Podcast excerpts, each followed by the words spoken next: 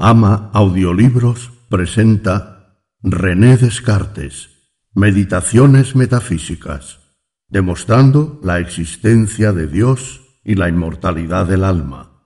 Narración Artur Mas. Introducción. René Descartes, nacido en La Haya, Francia, en 1596, murió en Estocolmo, Suecia, en 1650. Filósofo y matemático francés, después del esplendor de la antigua filosofía griega y del apogeo y crisis de la escolástica en la Europa medieval, los nuevos aires del Renacimiento y la revolución científica que lo acompañó darían lugar en el siglo XVII al nacimiento de la filosofía moderna.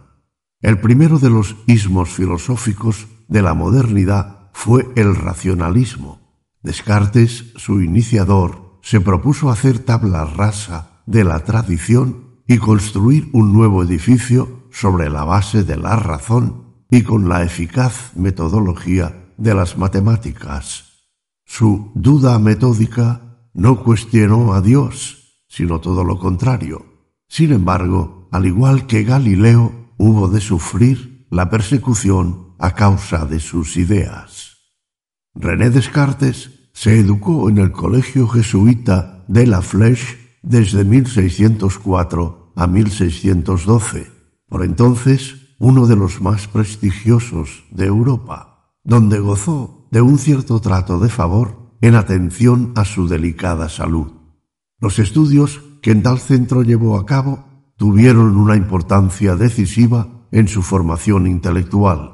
Conocida la turbulenta juventud de Descartes, sin duda en la Flèche debió cimentarse la base de su cultura. Las huellas de tal educación se manifiestan objetiva y acusadamente en toda la ideología filosófica del sabio. Considerado el padre de la filosofía occidental moderna, Descartes trató de mirar más allá de las ideas establecidas y crear un sistema de pensamiento basado en la razón. En su profundo trabajo medita sobre la duda, el alma humana, Dios, la verdad y la naturaleza de la existencia en sí misma. A lo largo de la historia, algunos libros han cambiado el mundo, han transformado la manera en que nos vemos a nosotros mismos y a los demás han inspirado el debate, la discordia, la guerra y la revolución. Han iluminado, indignado, provocado y consolado. Han enriquecido vidas y también las han destruido. Prólogo. Ya he tratado estas dos cuestiones de Dios y del alma humana en el discurso que publiqué en francés en el año 1637 acerca del método para dirigir bien la razón y buscar la verdad en las ciencias. No tuve entonces el propósito de estudiarlas a fondo, sino sólo de pasada, con el fin de colegir, por el juicio que merecieran, de qué modo debía tratarlas luego, pues me han parecido siempre de tanta importancia que pensaba que era conveniente hablar de ellas en más de una ocasión. Y el camino que emprendo para explicarlas es tan poco frecuentado y tan apartado de los comunes derroteros que no he creído fuera útil declararlo en francés y en discurso que pudiese ser leído por todo el mundo, temiendo que los ingenios débiles no fueran a creer que les era permitido caminar por la misma senda. Ahora bien, habiendo yo rogado en ese discurso del método a todos los que hallasen en mis escritos algo digno de censura que me hiciera el favor de advertírmelo. Nada importante se me ha objetado, sino sólo dos cosas, acerca precisamente de estas dos cuestiones. Y quiero contestar ahora en pocas palabras, antes de entrar en explicaciones más exactas.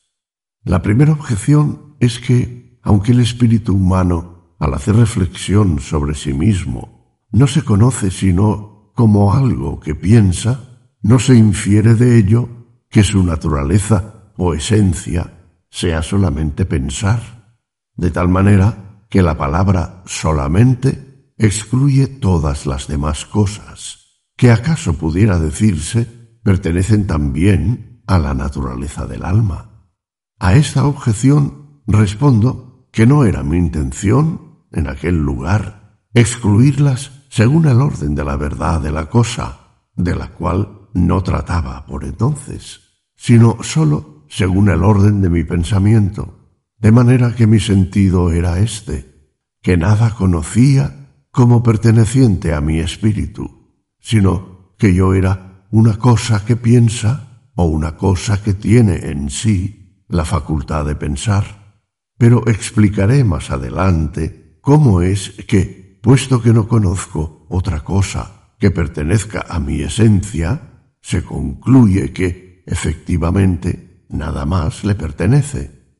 La otra objeción es que, aunque yo tengo en mí la idea de una cosa más perfecta que yo, no se sigue que esa idea sea más perfecta que yo, y mucho menos que lo representado por esa idea exista. Pero respondo que en el vocablo idea hay aquí un equívoco, pues o puede tomarse materialmente por una operación de mi entendimiento, y en este sentido no puede decirse que sea más perfecta que yo, o puede tomarse objetivamente por la cosa representada en esta operación, cosa que, aun cuando no se suponga existir fuera de mi pensamiento, puede, sin embargo, ser más perfecta que yo en razón de su esencia. Empero, en el curso de este tratado demostraré ampliamente cómo por sólo tener yo la idea de una cosa más perfecta que yo, se sigue que esta cosa existe verdaderamente. Además, he revisado otros dos escritos, bastante extensos, sobre esta materia, pero combatían no tanto mis razones como mis conclusiones, empleando argumentos sacados de los lugares comunes de los ateos. Mas como los argumentos de esta especie no pueden hacer ninguna impresión en el ánimo de los que entiendan bien mis razones, y como también los juicios de algunos individuos son tan endebles y poco razonables que las primeras opiniones que oyen acerca de una cosa por falsas y alejadas de la razón que sean, suelen persuadirles mejor que una sólida y verdadera, aunque posterior refutación de sus opiniones. Por eso no quiero contestar aquí, temiendo verme obligado a exponer primero aquellos argumentos. Solo añadiré que, en general, todo cuanto dicen los ateos para combatir la existencia de Dios depende siempre o de que fingen en Dios afectos humanos, o de que atribuyen a nuestros ingenios tanta fuerza y sabiduría que tenemos la presunción de querer determinar y comprender lo que Dios pueda y deba hacer.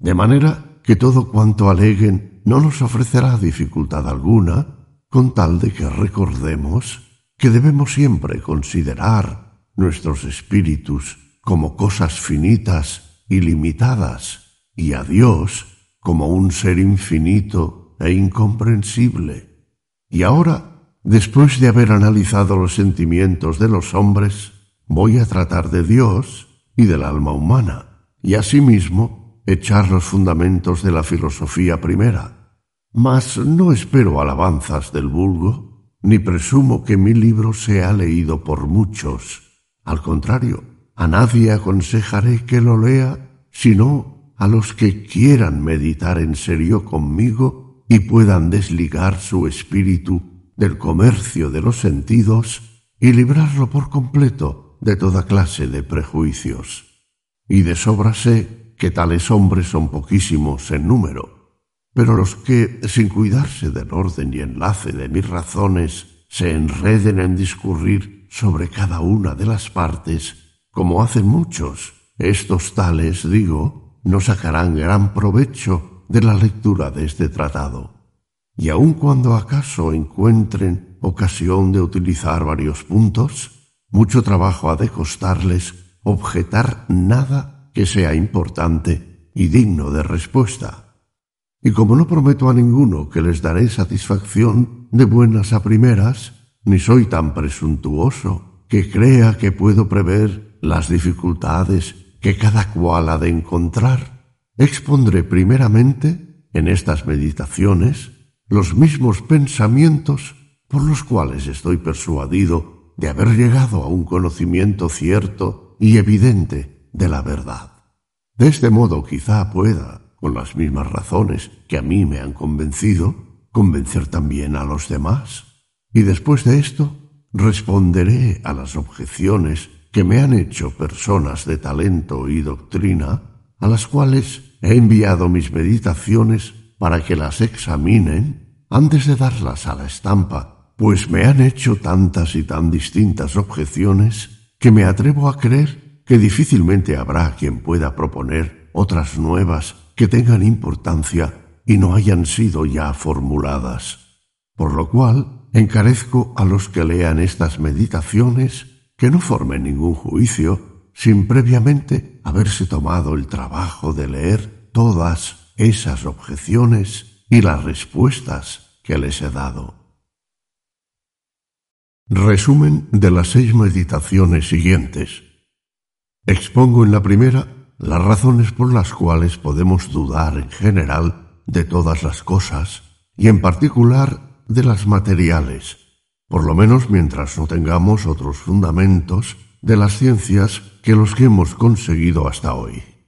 Ahora bien, aun cuando la utilidad de una duda tan general no se ve al principio, es sin embargo muy grande, pues nos libra de toda clase de prejuicios y nos prepara un camino más fácil para que nuestro espíritu se acostumbre a desligarse de los sentidos. Por último, es causa de que ya no sea posible que luego dudemos nunca de las cosas que descubramos como absolutamente verdaderas. En la segunda, el espíritu que haciendo uso de su propia libertad supone que ninguna de las cosas de cuya existencia tiene la más pequeña duda existe, reconoce, sin embargo, que es absolutamente imposible que él no exista. Lo que también resulta muy útil, ya que de esta manera el espíritu distingue fácilmente lo que le pertenece, es decir, lo que corresponde a la naturaleza intelectual de lo que pertenece al cuerpo. Mas, como puede suceder que haya quien confíe que en este lugar exponga yo algunas razones para probar la inmortalidad del alma, advertiré que habiendo procurado no escribir nada en este tratado, sin tener acerca de ello demostraciones muy exactas, me he visto obligado a seguir un orden semejante al que adoptan los geómetras, el cual consiste en exponer primero todo aquello de que depende la proposición buscada antes de deducir conclusión alguna. Pero ante todo, lo primero y principal que se necesita para conocer bien la inmortalidad del alma es formar de ésta un concepto claro y preciso, por completo distinto de todas las concepciones que podemos tener del cuerpo. Esto es lo que he hecho aquí. Es preciso, además, saber que todas las cosas que concebimos clara y distintamente son verdaderas, tal como las concebimos, cosa que no ha podido probarse hasta llegar a la cuarta meditación. Hace falta también tener una concepción distinta de la naturaleza corporal, concepción que se forma parte en esta segunda y parte en la quinta y sexta meditaciones. Y en fin, de todo esto hay que deducir que las cosas que concebimos clara y distintamente como sustancias diversas, por ejemplo, el espíritu y el cuerpo son en efecto sustancias realmente distintas unas de otras, lo cual se demuestra en la sexta meditación. Y esto se confirma también en esta misma meditación, porque no concebimos cuerpo alguno que no sea divisible, mientras que el espíritu o el alma del hombre no puede concebirse sino indivisible,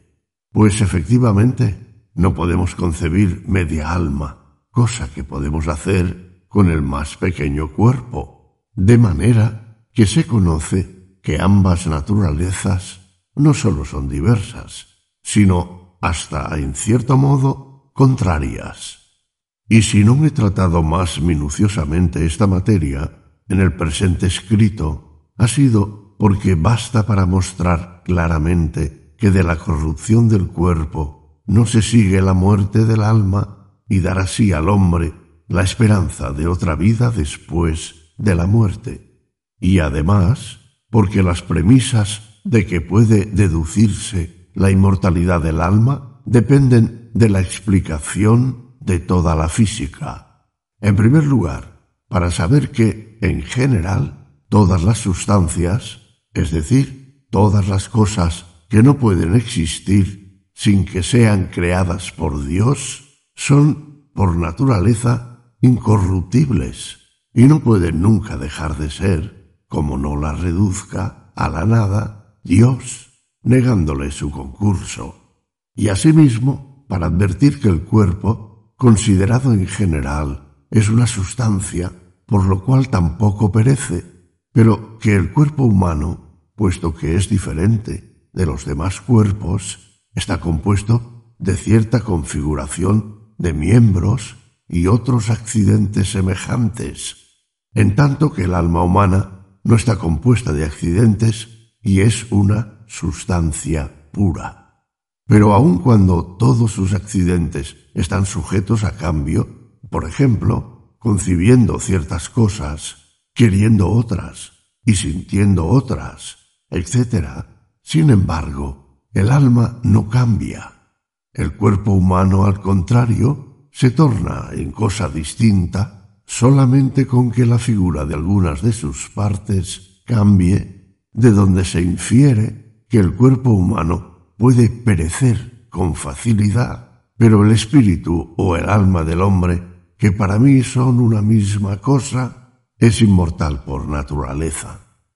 En la tercera meditación creo haber explicado con la suficiente amplitud el principal argumento que empleo para probar la existencia de Dios, pero no habiendo yo querido hacer uso en este punto de ninguna comparación sacada de cosas corporales, con el fin de mantener los espíritus de mis lectores tan lejos como sea posible del uso e influencia de los sentidos, quizá hayan quedado algunas oscuridades, las cuales espero haber aclarado en las respuestas que he dado a las objeciones que me han sido hechas, y entre otras, esta. ¿Por qué la idea de un ser sumamente perfecto la cual está en nosotros, contiene tanta realidad objetiva, o sea, participa por representación de tantos grados de ser y de perfección, que deba provenir de una causa sumamente perfecta? Esto lo he explicado en las respuestas mediante la comparación con una máquina muy ingeniosa y de sutil artificio cuya idea se halla en el espíritu de algún obrero, así como el artificio objetivo de esta idea debe tener alguna causa, que puede ser o la ciencia del obrero o la de alguna otra persona que haya comunicado la idea al tal obrero. Del mismo modo, la idea de Dios, que está en nosotros, tiene por fuerza que ser efecto de Dios mismo. En la cuarta meditación he demostrado que todas las cosas que concebimos muy clara y distintamente son verdaderas, y también he explicado en qué consiste la naturaleza del error o falsedad, cosa que debemos necesariamente saber, no sólo para confirmar las precedentes verdades, sino para entender mejor las que siguen. Mas, sin embargo, advierto que no trato en este lugar del pecado, es decir, del error que se comete al perseguir el bien y el mal, sino sólo del que ocurre en el juicio y discernimiento de lo verdadero y lo falso, y que no me propongo hablar de lo que toca a la fe o la conducta en la vida, sino únicamente de lo que atañe a las verdades especulativas que pueden ser conocidas por medio de la luz natural. En la quinta meditación, además de explicar la naturaleza corpórea en general, he vuelto a demostrar la existencia de Dios por una razón nueva, en la cual, sin embargo, acaso se tropiece con algunas dificultades, cuyas soluciones se encuentran en las respuestas que hago a las objeciones que he recibido. Además explico, como es muy verdadero, que la certidumbre misma de las demostraciones geométricas procede de Dios. Finalmente, en la sexta meditación, distingo el acto del entendimiento del de la imaginación, describo los signos de esta distinción, muestro que el alma del hombre es realmente distinta del cuerpo y sin embargo que está tan estrechamente junta y unida a Él, que compone con Él una misma cosa. Expongo todos los errores que proceden de los sentidos con los medios para evitarlos. Por último, doy también todas las razones que pueden hacernos inferir la existencia de las cosas materiales, no porque me parezcan demasiado útiles para probar lo que se proponen, esto es que hay un mundo que los hombres tienen cuerpos y otras cosas semejantes de las que nunca ha dudado una persona sensata, sino porque al considerarlas de cerca caemos en la cuenta de que no son tan firmes y evidentes como las que nos llevan al conocimiento de Dios y de nuestra alma, de manera que estas últimas son las más ciertas y evidentes que pueden entrar en el conocimiento del espíritu humano. Esto es todo cuanto me he propuesto demostrar en estas meditaciones, y por ello omito aquí otras muchas cuestiones de las que también he hablado, aunque por incidencia, en este tratado. Meditación primera. De las cosas que pueden ponerse en duda.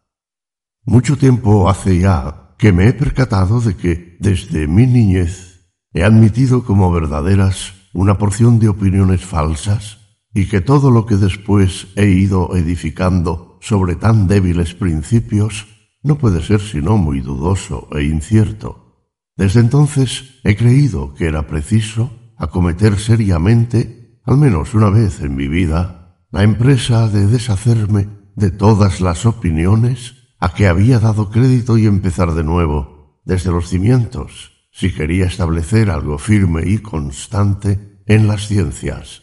Pareciéndome muy grande la empresa, he esperado a llegar a una edad bien madura que no pudiera aguardar otra más a propósito luego para llevar a cabo mi proyecto, y lo he diferido tanto tiempo que ya creo que cometería una falta grave si perdiera en decidirme el que me queda para la acción. Hoy, pues, habiendo muy a punto para mis designios, librado mi espíritu de toda suerte de cuidados, sin que afortunadamente me agiten las pasiones, y gozando de un seguro reposo en un apacible retiro, voy a aplicarme con toda seriedad y libertad a destruir casi todas mis opiniones antiguas. Y para esto no será necesario que demuestre que todas son falsas lo que acaso no podría conseguir, sino que, ya que la razón me convence de que las cosas que no sean enteramente ciertas e indudables debo negarles crédito, lo mismo que a las que me parecen manifiestamente falsas, bastará, pues, para rechazarlas todas, que encuentre en cada una razones suficientes para ponerlas en duda. Y para esto no será necesario tampoco que vaya examinándolas una por una, que sería un trabajo infinito, y puesto que la rubina de los cimientos arrastra necesariamente consigo la de todo el edificio, bastará que dirija primero mis ataques contra los fundamentos sobre los que descansaban todas mis opiniones antiguas. Cuanto he tenido hasta hoy por más verdadero y seguro, lo he aprendido de los sentidos o por los sentidos. Ahora bien, he experimentado en distintas ocasiones que los sentidos son engañosos y es prudente no fiarse nunca por completo de quienes nos han engañado una vez. Pero aunque los sentidos nos engañen, a veces, acerca de cosas muy poco sensibles o muy remotas, acaso hay otras muchas, sin embargo, de las que no puede razonablemente dudarse, a pesar de que las conozcamos por medio de ellos, como son, por ejemplo, que estoy aquí sentado junto al fuego, vestido con una bata, teniendo este papel en las manos y otras así. ¿Y cómo negar que estas manos y este cuerpo sean míos, a no ser que me compare con algunos insensatos, cuyo cerebro está tan turbio y ofuscado por los oscuros efluvios de la bilis que aseguran obstinadamente ser reyes, siendo unos menesterosos? sentirse cubiertos de oro y púrpura, estando en realidad desnudos. ¿O se imaginan que son cacharros o que tienen el cuerpo de vidrio? Mas estos tales son locos, y no menos lo fuera yo si me rigiera por sus ejemplos. Empero, he de considerar aquí que soy hombre, y por lo tanto, que tengo costumbre de dormir y de representarme en sueños las mismas cosas y aun a veces cosas menos verosímiles que esos locos cuando velan. ¿Cuántas veces me ha sucedido soñar de noche que estaba en este mismo sitio, vestido, sentado junto al fuego, estando en realidad desnudo y metido en mi lecho? Bien creo ahora que al mirar este papel no lo hago con ojos dormidos, que esta cabeza que muevo no está somnolienta, que si alargo la mano y la siento, es de propósito e intencionadamente. Lo que en sueño sucede no parece tan claro y tan distinto como todo esto. Pero si pienso en ello con atención, recuerdo que muchas veces ilusiones semejantes me han engañado mientras dormía y al detenerme en este pensamiento, me doy cuenta de que no hay indicios tan ciertos para distinguir el sueño de la vigilia. Entonces me quedé atónito, y es tal mi extrañeza que casi es suficiente para persuadirme de que estoy aún durmiendo.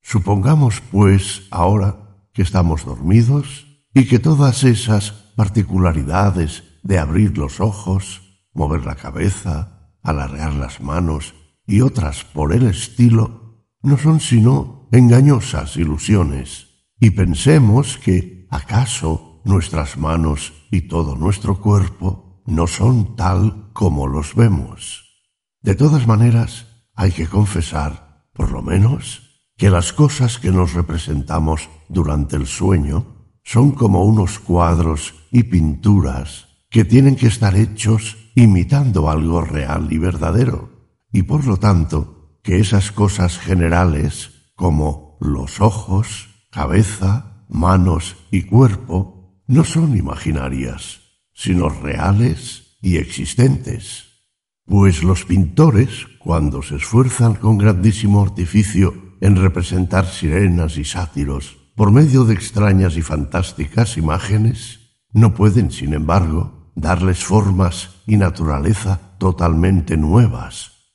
y lo que hacen es sólo mudar y componer las partes de diferentes animales,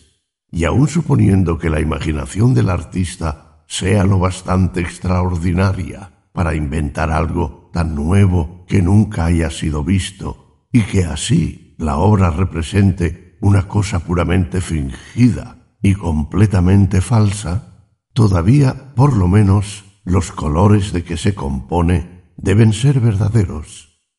Por la misma razón, aun cuando pudieran ser imaginarias esas cosas generales como cuerpo, ojos, cabeza, manos y otras por el estilo, es necesario confesar que hay, por lo menos, algunas otras más simples y universales que son verdaderas y existentes de cuya mezcla están formadas todas esas imágenes de las cosas que residen en nuestro pensamiento, ya sean verdaderas y reales, ya fingidas y fantásticas, como asimismo que están formadas por la mezcla de unos cuantos colores verdaderos. Incluidas en las tales cosas están la naturaleza corporal en general y su extensión, y también la figura de las cosas extensas, su cantidad o magnitud, su número, como también el lugar en donde se hallan, el tiempo que mide su duración y otras semejantes. Por todo ello, ¿acaso haríamos bien en inferir de esto que la física, la astronomía, la medicina y cuantas ciencias dependen de la consideración de las cosas compuestas son muy dudosas e inciertas, y en cambio que la aritmética, la geometría y demás ciencias de esta naturaleza, que sólo tratan de cosas muy simples y generales, sin demostrar interés por si están o no en la naturaleza, contienen algo cierto e indudable, pues esté yo dormido o despierto, Siempre dos y tres sumarán cinco, y el cuadrado no tendrá más de cuatro lados. Y no parece posible que unas verdades tan claras y tan sencillas puedan ser sospechosas de falsedad o de incertidumbre. Empero hace tiempo que tengo en el espíritu cierta opinión de que hay un Dios que todo lo puede, por quien he sido hecho y creado tal como soy. Y sé yo, si no habrá querido, que no haya tierra, ni cielo, ni cuerpo extenso, ni figura, ni magnitud, ni lugar, y que yo, a pesar de esto, tenga el sentimiento de todas esas cosas, y que todo ello no me parezca existir de distinta manera de la que yo lo veo, y es más aún, como pienso yo que a veces engañan los demás en las cosas que mejor creen saber. Sé yo, si Dios no ha querido, que yo también me engañe cuando sumo dos y tres, o enumero los lados de un cuadrado, o juzgo de cosas aún más fáciles que esas, si es que puede imaginarse algo que sea más fácil. ¿Acaso Dios no ha querido que yo sea de esa manera burlado? Pues se dice que Él es la bondad suprema. Sin embargo, si repugnase a su bondad, el haberme hecho de tal modo que me equivoque siempre, también parecería contrario a esa bondad el permitir que me equivoque alguna vez, no obstante lo cual es indudable que lo ha permitido. A esto opondrán algunos que prefieren negar la existencia de tan poderoso Dios a creer que todas las demás cosas son inciertas.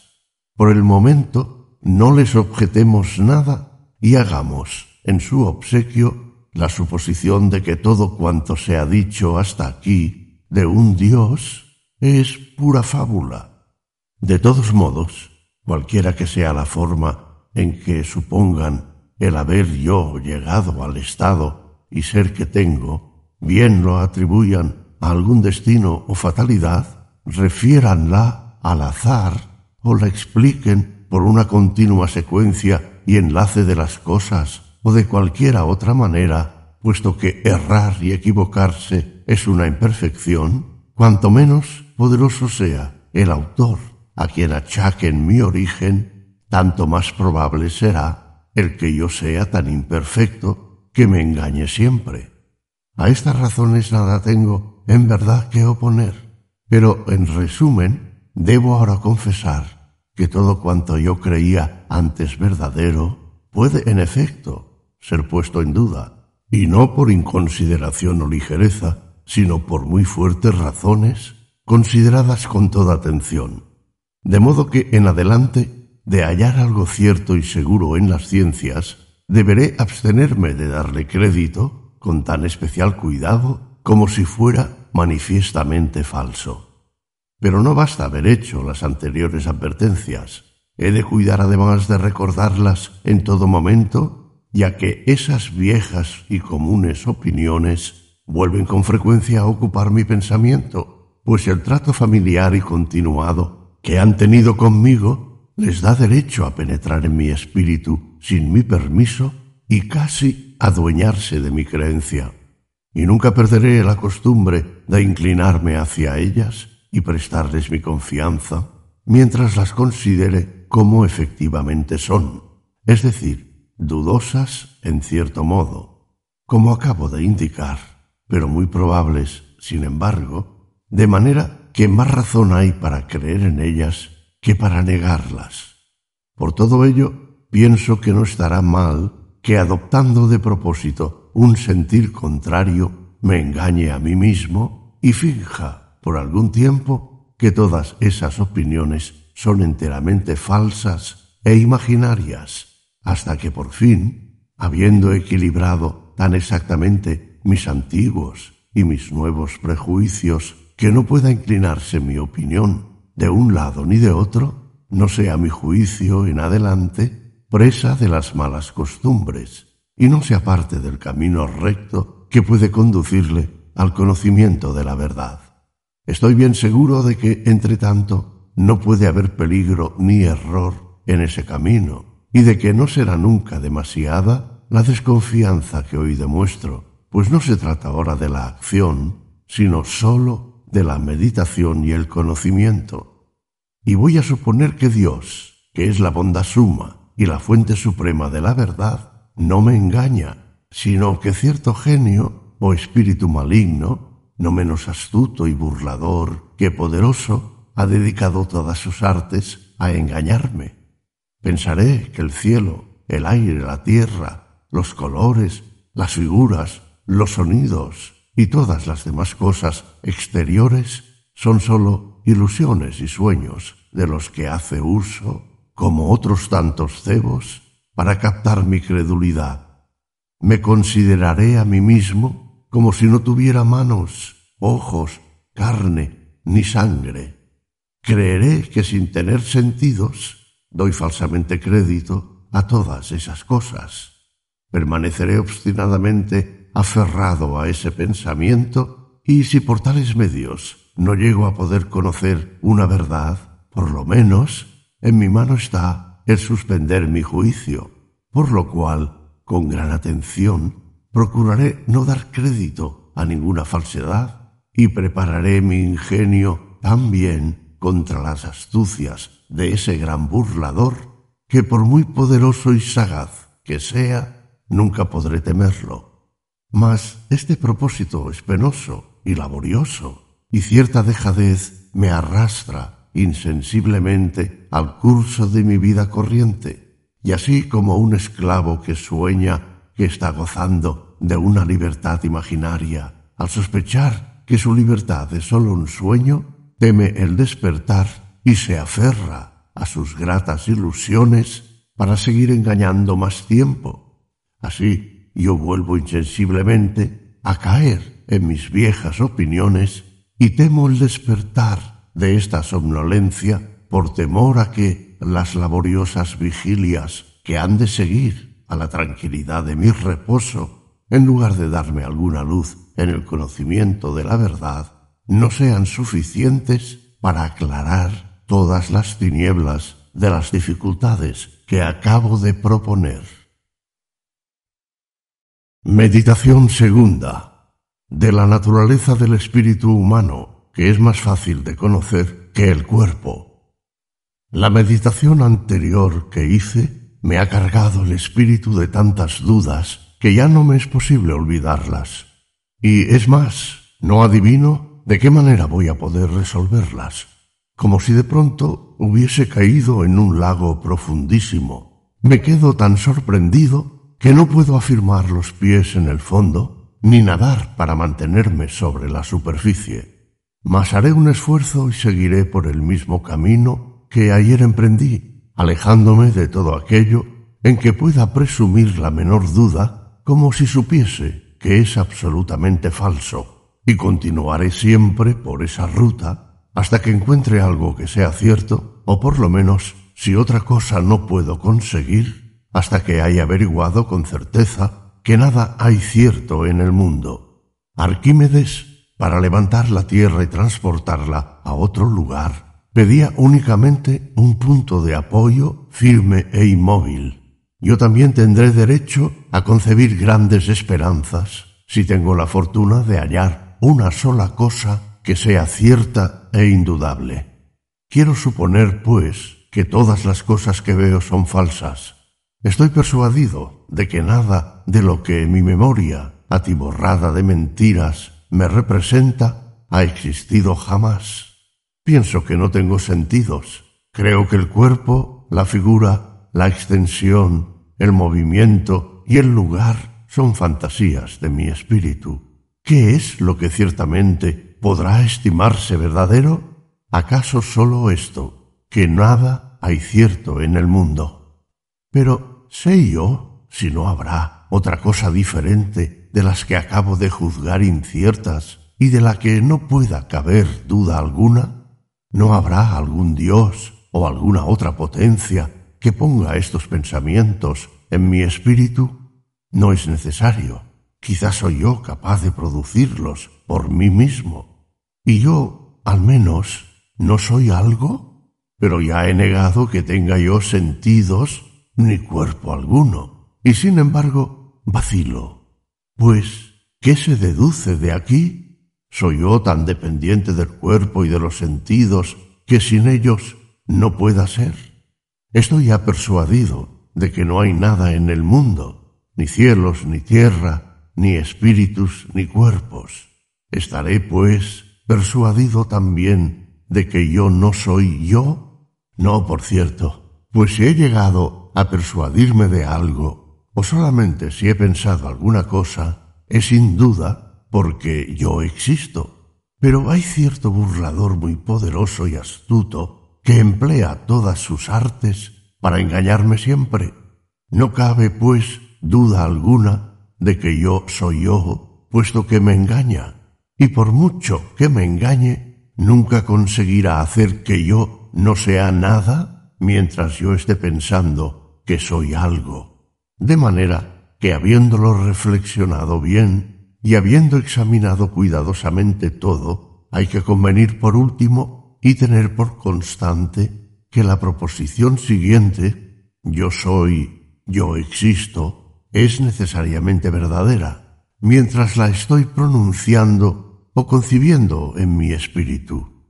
Pero yo, que tengo la certeza de que soy, no conozco aún con bastante claridad quién soy, así que en adelante debo tener mucho cuidado de no confundir, por imprudencia, alguna otra cosa conmigo, y de no equivocarme en este conocimiento que sostengo que es más cierto y evidente que todos los otros que he tenido antes. Por lo cual consideraré ahora de nuevo lo que yo creía ser antes de penetrar en estos últimos pensamientos, y borraré de mis antiguas opiniones todo lo que pueda combatirse, aunque sea levemente, con las razones anteriormente alegadas, de tal modo que lo que quede será por completo cierto e indudable.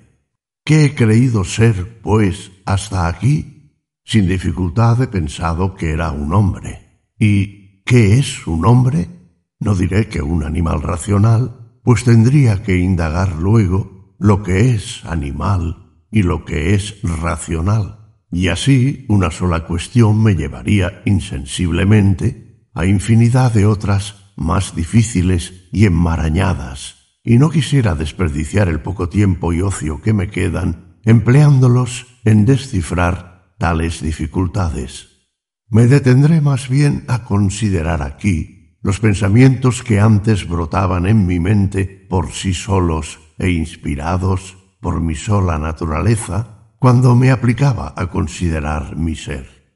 Consideraba en primer lugar que tenía una cara, manos, brazos y toda esta máquina compuesta de huesos y de carne, como se ve en un cadáver, la cual máquina designaba con el nombre de cuerpo. Consideraba también que me alimentaba y andaba y sentía y pensaba, y todas estas acciones las refería al alma, o bien, si me detenía en este punto, imaginaba el alma como algo en extremo raro y sutil, un viento, una llama o un soplo delicadísimo, insinuado y esparcido en todas mis partes materiales. En cuanto al cuerpo, no dudaba en modo alguno de su naturaleza y pensaba que la conocía perfectamente, y si hubiera querido explicarla, según las nociones que entonces tenía, la hubiera descrito así. Entiendo por cuerpo todo aquello que puede terminar por alguna figura, estar colocado en algún lugar y llenar un espacio, de modo que excluya a cualquier otro cuerpo. Todo aquello que pueda ser sentido por el tacto o por la vista o por el oído o por el gusto o por el olfato, que pueda moverse de varias maneras, no ciertamente por sí mismo, pero sí por alguna cosa extraña que lo toque y le comunique la impresión, pues no creía yo que a la naturaleza del cuerpo perteneciese la potencia de moverse por sí mismo, de sentir y pensar. Por el contrario, me hubiese extrañado ver que estas facultades se encontrasen en algunos. Pero, ¿quién soy yo ahora que supongo que hay cierto geniecillo en extremo poderoso y, por decirlo así, maligno y astuto, que dedica todas sus fuerzas y artes a engañarme, puedo afirmar que poseo alguna cosa de las que acabo de decir que pertenecen a la naturaleza del cuerpo, me detendré a pensar en esto con atención. Paso y repaso todas estas cosas en mi espíritu y no encuentro ni una sola que pueda decir que está en mí. No es necesario que las recuente. Vamos, pues, a los atributos del alma y veamos si hay alguno que esté en mí. Los primeros son alimentarme y andar. Mas si es cierto que no tengo cuerpo, también es verdad que no puedo ni andar ni alimentarme. Otro es sentir, pero sin cuerpo no se puede sentir. Y sin embargo, me ha sucedido anteriormente que he pensado que sentía varias cosas durante el sueño y luego al despertar me he dado cuenta de que no las había efectivamente sentido. Otro es pensar, y aquí encuentro que el pensamiento es un atributo que me pertenece. El pensamiento es lo único que no puede separarse de mí. Yo soy, existo. Esto es cierto, pero ¿por cuánto tiempo? Todo el tiempo que dure mi pensar. Pues acaso podría suceder que, si cesase por completo de pensar, cesara al propio tiempo, por completo, de existir. Ahora no admito nada que no sea necesariamente verdadero. Yo no soy, pues, hablando con precisión, sino una cosa que piensa, o sea, un espíritu un entendimiento o una razón, términos estos cuya significación desconocía yo anteriormente. Soy, pues, una cosa verdadera, verdaderamente existente. Mas, ¿qué cosa? Ya lo he dicho, una cosa que piensa. ¿Y qué más? Exaltaré mi imaginación para ver si no soy algo más todavía. No soy este conjunto de miembros llamado cuerpo humano, no soy un aire delicado y penetrante repartido por todos los miembros. No soy un viento, un soplo, un vapor. No soy nada de todo eso que puedo fingir e imaginar, ya que he supuesto que todo eso no es nada, y que sin alterar esa suposición, hallo que no dejo de estar cierto de que yo soy algo. Mas acaso sea verdad que esas mismas cosas que supongo que no existen porque me son desconocidas, no son en absoluto diferentes de mí, que conozco. No lo sé. De eso no quiero ocuparme ahora, y solo puedo dar mi juicio acerca de las cosas que conozco. Conozco que existo e indago qué soy yo, qué sé que soy. Y es muy cierto que el conocimiento de mí mismo, tomado precisamente así, no depende de las cosas cuya existencia aún no me es conocida, y por consiguiente no depende de ninguna de las que puedo fingir en mi imaginación. Y estos mismos términos, fingir e imaginar, me descubren mi error, pues sería en efecto fingir si imaginase que soy alguna cosa, ya que imaginar no es sino contemplar la figura o la imagen de una cosa corporal. Pero reflexionemos ahora. Ya sé ciertamente que soy y que a la vez puede ocurrir que todas esas imágenes y en general cuanto a la naturaleza del cuerpo concierne no sean más que sueños o ficciones, por lo cual veo claramente que al decir exaltaré mi imaginación para conocer más distintamente quién soy, Obro con tan poco sentido como si dijera, ahora estoy despierto y percibo algo real y verdadero, pero como no lo percibo con suficiente claridad, voy a dormirme voluntariamente para que mis sueños me representen eso mismo con mayor verdad y evidencia. Por lo tanto, conozco de un modo manifiesto que nada de lo que puedo comprender por medio de la imaginación pertenece a ese conocimiento que tengo de mí mismo y que es necesario recoger el espíritu y apartarlo de esa manera de concebir para que pueda conocer él mismo muy detenidamente su propia naturaleza. ¿Qué soy, pues? Una cosa que piensa. ¿Qué es una cosa que piensa? Es una cosa que duda, entiende, concibe, afirma, niega, quiere, no quiere y también imagina y siente. Verdaderamente no es poco si todo eso pertenece a mi naturaleza. Mas, ¿por qué no ha de pertenecerle?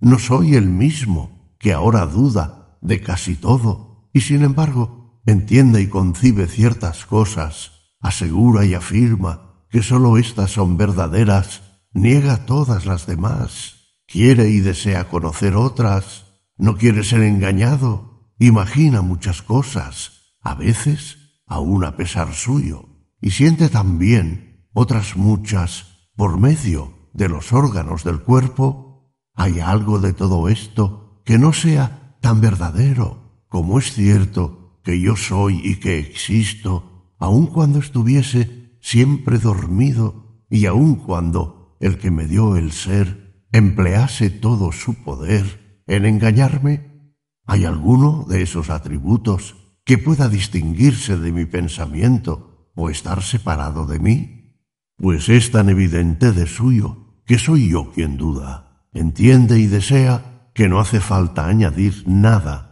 para explicarlo.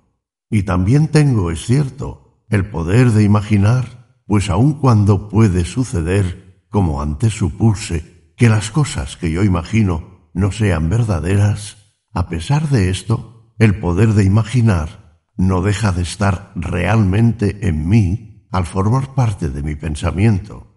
Por último, soy el mismo que siente, es decir, que percibe ciertas cosas por medio de los órganos de los sentidos, ya que, en efecto, veo la luz, oigo el ruido, siento el calor, pero podrá objetárseme que esas apariencias son falsas y que estoy durmiendo. Bien, lo doy por supuesto. Sin embargo, por lo menos es cierto que me parece que veo luz, que oigo ruido y que siento calor. Esto no puede ser falso, y esto es, con propiedad, lo que en mí se llama sentir,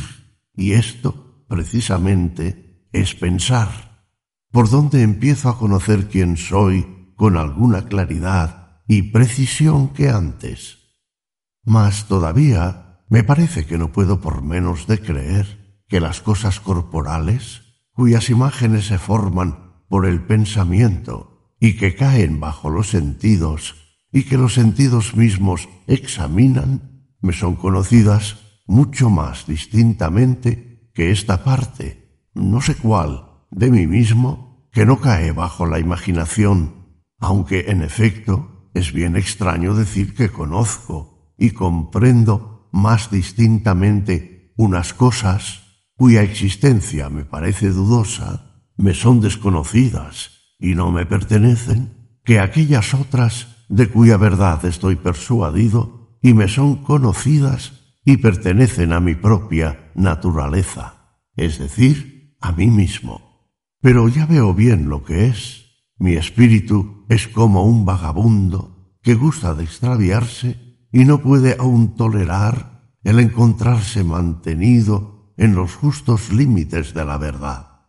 Le daré, pues, por otra vez, rienda suelta y dejándole en libertad, le permitiré que considere los objetos que se hallan fuera para que, retirándole luego despacio y a tiempo esa libertad, y deteniéndole a considerar su ser y las cosas que en sí mismo encuentre, se deje después conducir y dirigir con mayor facilidad.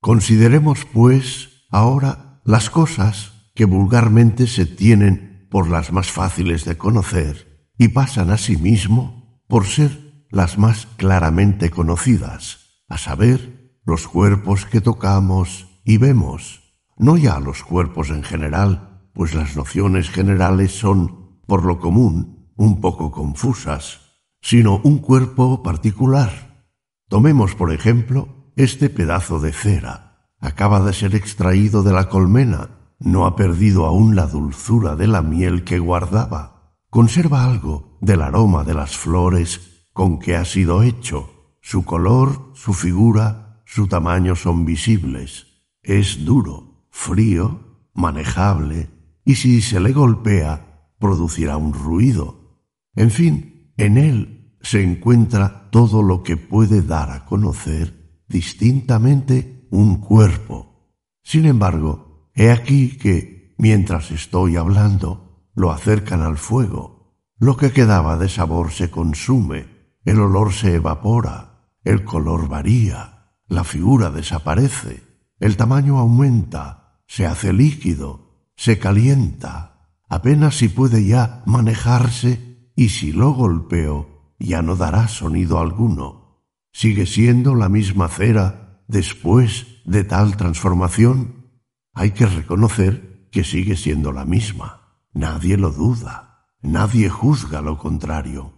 ¿Qué es, pues, lo que en este trozo de cera se conocía con tanta distinción? En verdad, no puede ser nada de lo que he notado por medio de los sentidos, ya que todas las cosas percibidas por el gusto, el olfato, la vista, el tacto y el oído han cambiado, y sin embargo la misma cera permanece. Quizá sea lo que ahora pienso, es decir, que esa cera no existía, ni la dulzura de la miel, ni el agradable aroma de las flores, ni la blancura, ni la forma, ni el sonido, sino sólo un cuerpo que poco antes me parecía sensible bajo esas formas y ahora se hace sentir bajo otras. Pero, ¿qué es hablando con precisión lo que yo imagino cuando lo concibo de esta manera? Considerémoslo con atención y separando todo cuanto no pertenece a la cera, veamos lo que queda.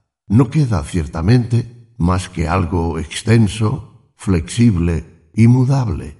Ahora bien, ¿qué es eso de flexible y mudable?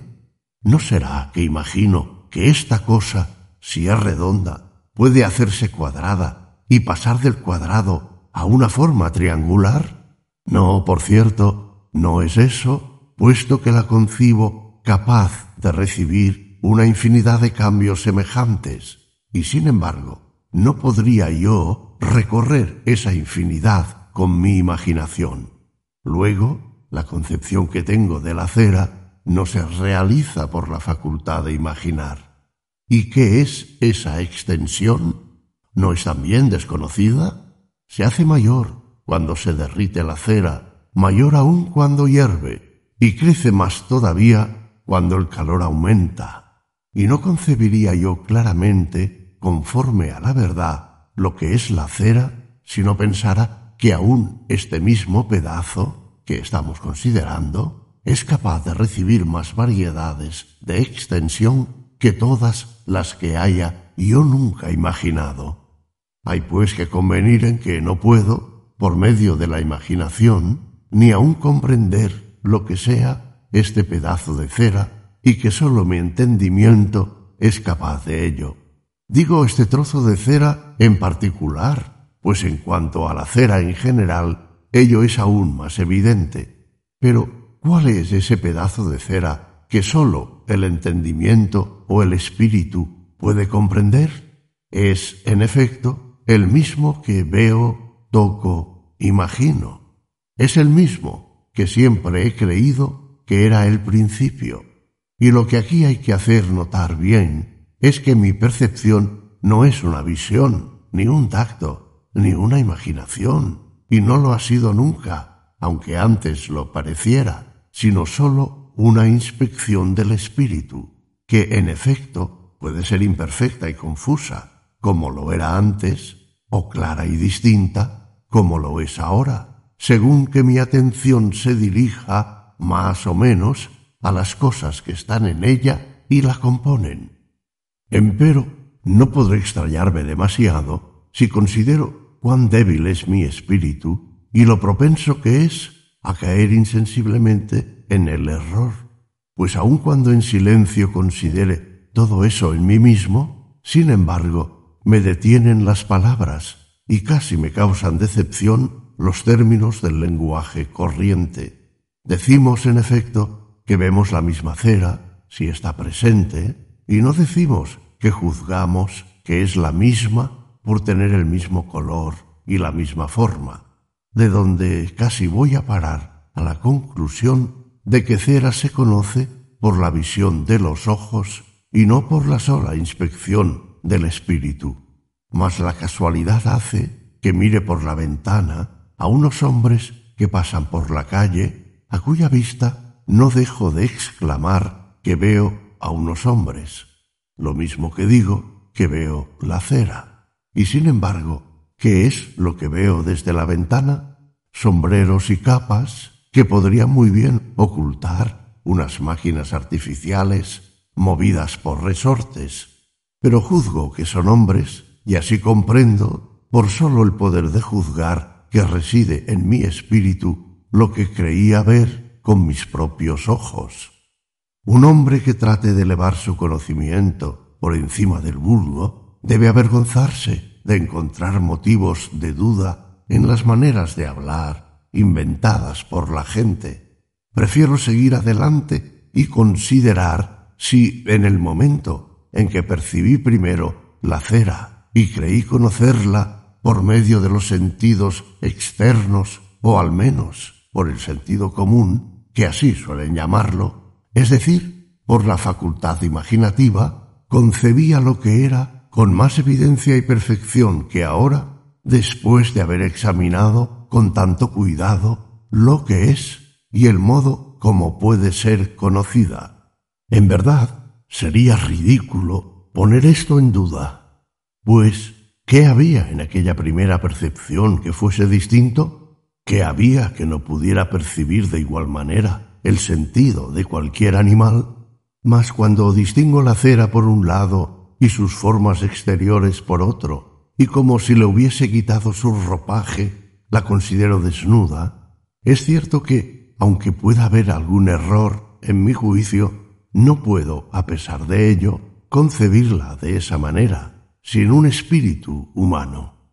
Mas, en fin, ¿qué diré de ese espíritu? Pues hasta aquí no veo en mí nada, sino el Espíritu, yo, que parezco concebir con tanta claridad y distinción este trozo de cera, no me conoceré a mí mismo, no sólo con más verdad y certeza, sino con mayor distinción y claridad. Si juzgo que la cera es o existe porque la veo, no es menos cierto que con mucha más evidencia se sigue que yo soy o que yo mismo existo, puesto que la veo. Mas puede suceder que lo que veo no sea efectivamente cera, y puede suceder también que ni siquiera tenga ojos para ver cosa alguna. Pero no puede suceder que cuando veo o cuando pienso que veo, no distingo entre ambas cosas, no sea yo que tal pienso alguna cosa. Del mismo modo, si juzgo que existe la cera porque la toco, es necesario aceptar igualmente que yo existo. Y si lo juzgo porque mi imaginación o alguna otra cosa me lo persuade, siempre llegaré a la misma conclusión. Y lo que aquí he notado de la cera puede aplicarse a todas las demás cosas exteriores a mí y que están fuera de mí. Y además, si la noción o percepción de la cera me ha parecido más clara y distinta después de que no sólo la vista o el tacto, sino otras muchas cosas me la han puesto más de manifiesto, con cuánta mayor evidencia, distinción y claridad habrá que confesar que me conozco ahora, ya que todas las razones que sirven para conocer y concebir la naturaleza de la cera o de cualquier otro cuerpo prueban mucho mejor la de mi propio espíritu. Y hay tantas otras cosas en el espíritu mismo que pueden contribuir a esclarecer su naturaleza que las que dependen del cuerpo, como estas a que me he referido, casi no merecen la pena ser tomadas en consideración. Mas, en fin, heme aquí insensiblemente en el punto a que deseaba llegar, pues ya que es cosa para mí manifiesta ahora que los cuerpos no son propiamente conocidos por los sentidos o por la facultad de imaginar, sino sólo por el entendimiento, y que no son conocidos porque los vemos y los tocamos, sino porque los entendemos o comprendemos por el pensamiento. Veo con claridad que nada hay que me sea más fácil de conocer que mi propio espíritu. Mas, como es difícil deshacerse de pronto de una opinión a la que estamos desde hace mucho tiempo habituados, bien estará que me detenga un poco aquí para dar lugar a que mi meditación imprima más profundamente en mi memoria este nuevo conocimiento. Meditación tercera. De Dios, su existencia. Ahora cerraré los ojos, me taparé los oídos, dejaré de usar los sentidos, borraré si es preciso de mi pensamiento todas las imágenes de las cosas corporales o por lo menos, ya que esto es casi imposible, las consideraré como vanas y falsas. Y de este modo, en relación solo conmigo y considerando mi intimidad, procuraré paso a paso conocerme mejor y familiarizarme más conmigo mismo. Soy una cosa que piensa, es decir, que duda, afirma, niega, conoce pocas cosas, ignora otras muchas, ama, odia, quiere, no quiere y también imagina y siente. Pues, como he notado con anterioridad, aunque las cosas que siento e imagino no sean acaso nada fuera de mí y en sí mismas, estoy, sin embargo, seguro de que esos modos de pensar, que llamo sentimientos e imaginaciones, en cuanto que sólo son modos de pensar, residen y se hallan en mí de una manera cierta. En esto poco que acabo de enumerar, creo haber expuesto todo cuanto sé verdaderamente, o al menos todo cuanto he notado que sabía hasta aquí. Para tratar ahora de extender mi conocimiento, seré cauteloso y consideraré con atención si no me será posible descubrir en mí otras cosas más de las que no me he dado cuenta aún. Estoy, en efecto, seguro de que soy una cosa que piensa, pero no sé también cuáles son los requisitos precisos para estar cierto de algo. Desde luego, en este mi primer conocimiento, nada hay que me asegure su verdad, si no es la percepción clara y distinta de lo que digo, lo cual no sería, por cierto, suficiente para asegurar que lo que digo es verdad, si pudiese ocurrir alguna vez que fuese falsa una cosa concebida por mí de ese modo claro y distinto. Por ello, me parece que ya puedo establecer esta regla general. que todas las cosas que concebimos muy clara y distintamente son verdaderas. Sin embargo, hasta ahora he admitido y tenido por muy ciertas y manifiestas varias cosas que, no obstante, he reconocido más tarde ser dudosas e inciertas. ¿Qué cosas eran esas? Eran la tierra, el cielo, los astros y todas las demás que percibía por medio de los sentidos. Mas, ¿qué es lo que yo concebía en ellas clara y distintamente? Nada más verdaderamente, sino que las ideas o pensamientos de esas cosas se presentaban a mi espíritu, y aún ahora mismo no niego que esas ideas se hallen en mí. Pero había además otra cosa que yo afirmaba y que, por la costumbre que tenía de creerla, pensaba percibir muy claramente, aunque en verdad no la percibía, y era que existían fuera de mí algunas cosas de donde procedían las tales ideas, siendo estas ideas por completo semejantes a aquellas cosas. Y en esto me equivocaba, o si en algún caso era mi juicio verdadero, la verdad de este juicio no resultaba de ningún conocimiento que yo tuviera. Mas cuando consideraba alguna proposición muy simple y muy sencilla de aritmética y geometría, como por ejemplo que dos y tres juntos hacen el número cinco y otras semejantes, no las concebía yo por lo menos con claridad bastante para asegurar que eran verdaderas? Y si después he juzgado que podían todas esas cosas ponerse en duda, no fue por otra razón, sino porque se me ocurrió pensar que quizá un Dios pudo hacerme de naturaleza tal que me engañase aún acerca de lo que me parecía más verdadero. Ahora bien, siempre que esta opinión que concebí antes de la suprema potencia de un Dios se presenta a mi pensamiento, me veo obligado a confesar que, si quiere, le es fácil proceder de tal manera que me engañe aún en las cosas que creo conocer con muy grande evidencia. Y por el contrario, siempre que vuelvo la vista hacia las cosas que pienso que concibo muy claramente, me quedo tan persuadido de ellas que espontáneamente me digo, engáñeme quien quisiere, no conseguirá hacer que yo no sea nada mientras estoy pensando que soy algo, ni que venga un día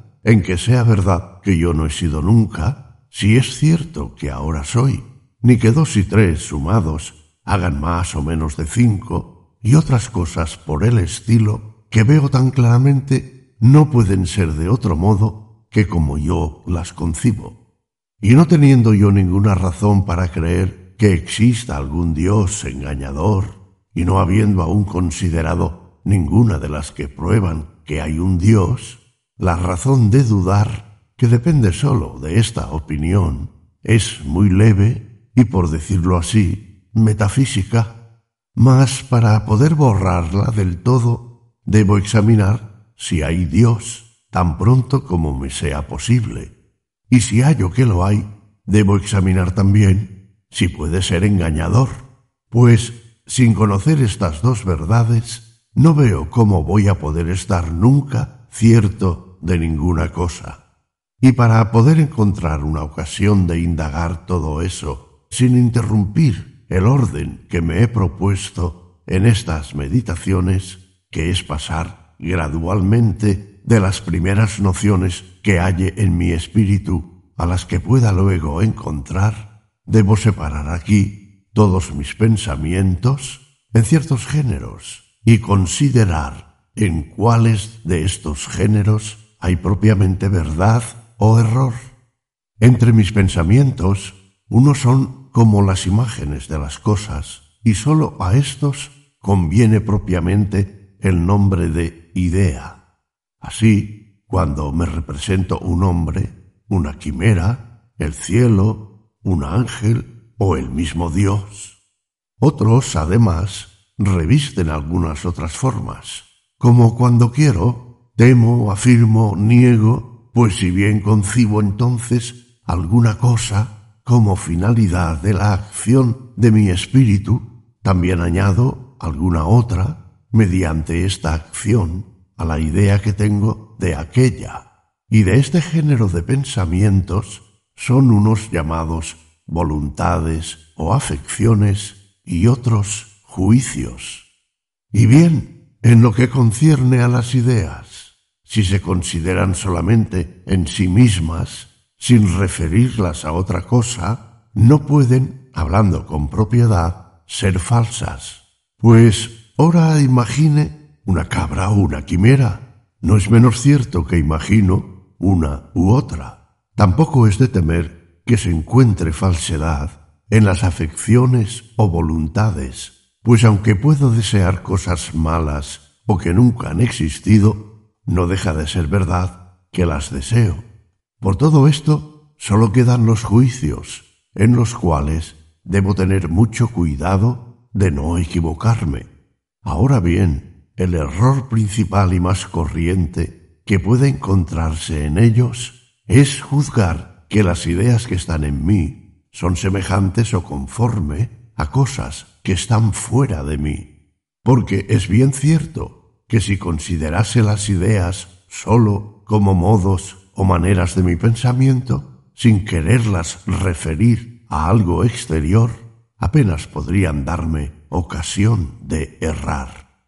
Discurriendo de este modo entre esas ideas, veo que unas me parecen nacidas conmigo y otras extrañas y procedentes de fuera, y otras, en fin, hechas e inventadas por mí mismo. Pues si poseo la facultad de concebir que sea lo que, en general, se llama cosa, o verdad, o pensamiento, me parece que no lo debo sino a mi propia naturaleza. Pero si oigo ahora un ruido, si veo el sol, si siento el calor, He juzgado siempre que esos sentimientos procedían de algunas cosas existentes fuera de mí. Y por último, me parece que las sirenas, los hipógrifos y otras fantasías por el estilo son ficciones e invenciones de mi espíritu. Mas también podría persuadirme de que todas esas ideas son de las que llamo extrañas y procedentes de fuera o bien que todas han nacido conmigo, o también que todas han sido hechas por mí, puesto que aún no he descubierto su verdadero origen. Y lo que principalmente debo hacer ahora es considerar las que me parecen proceder de algunos objetos fuera de mí y cuáles son las razones que me obligan a creerlas semejante a esos objetos.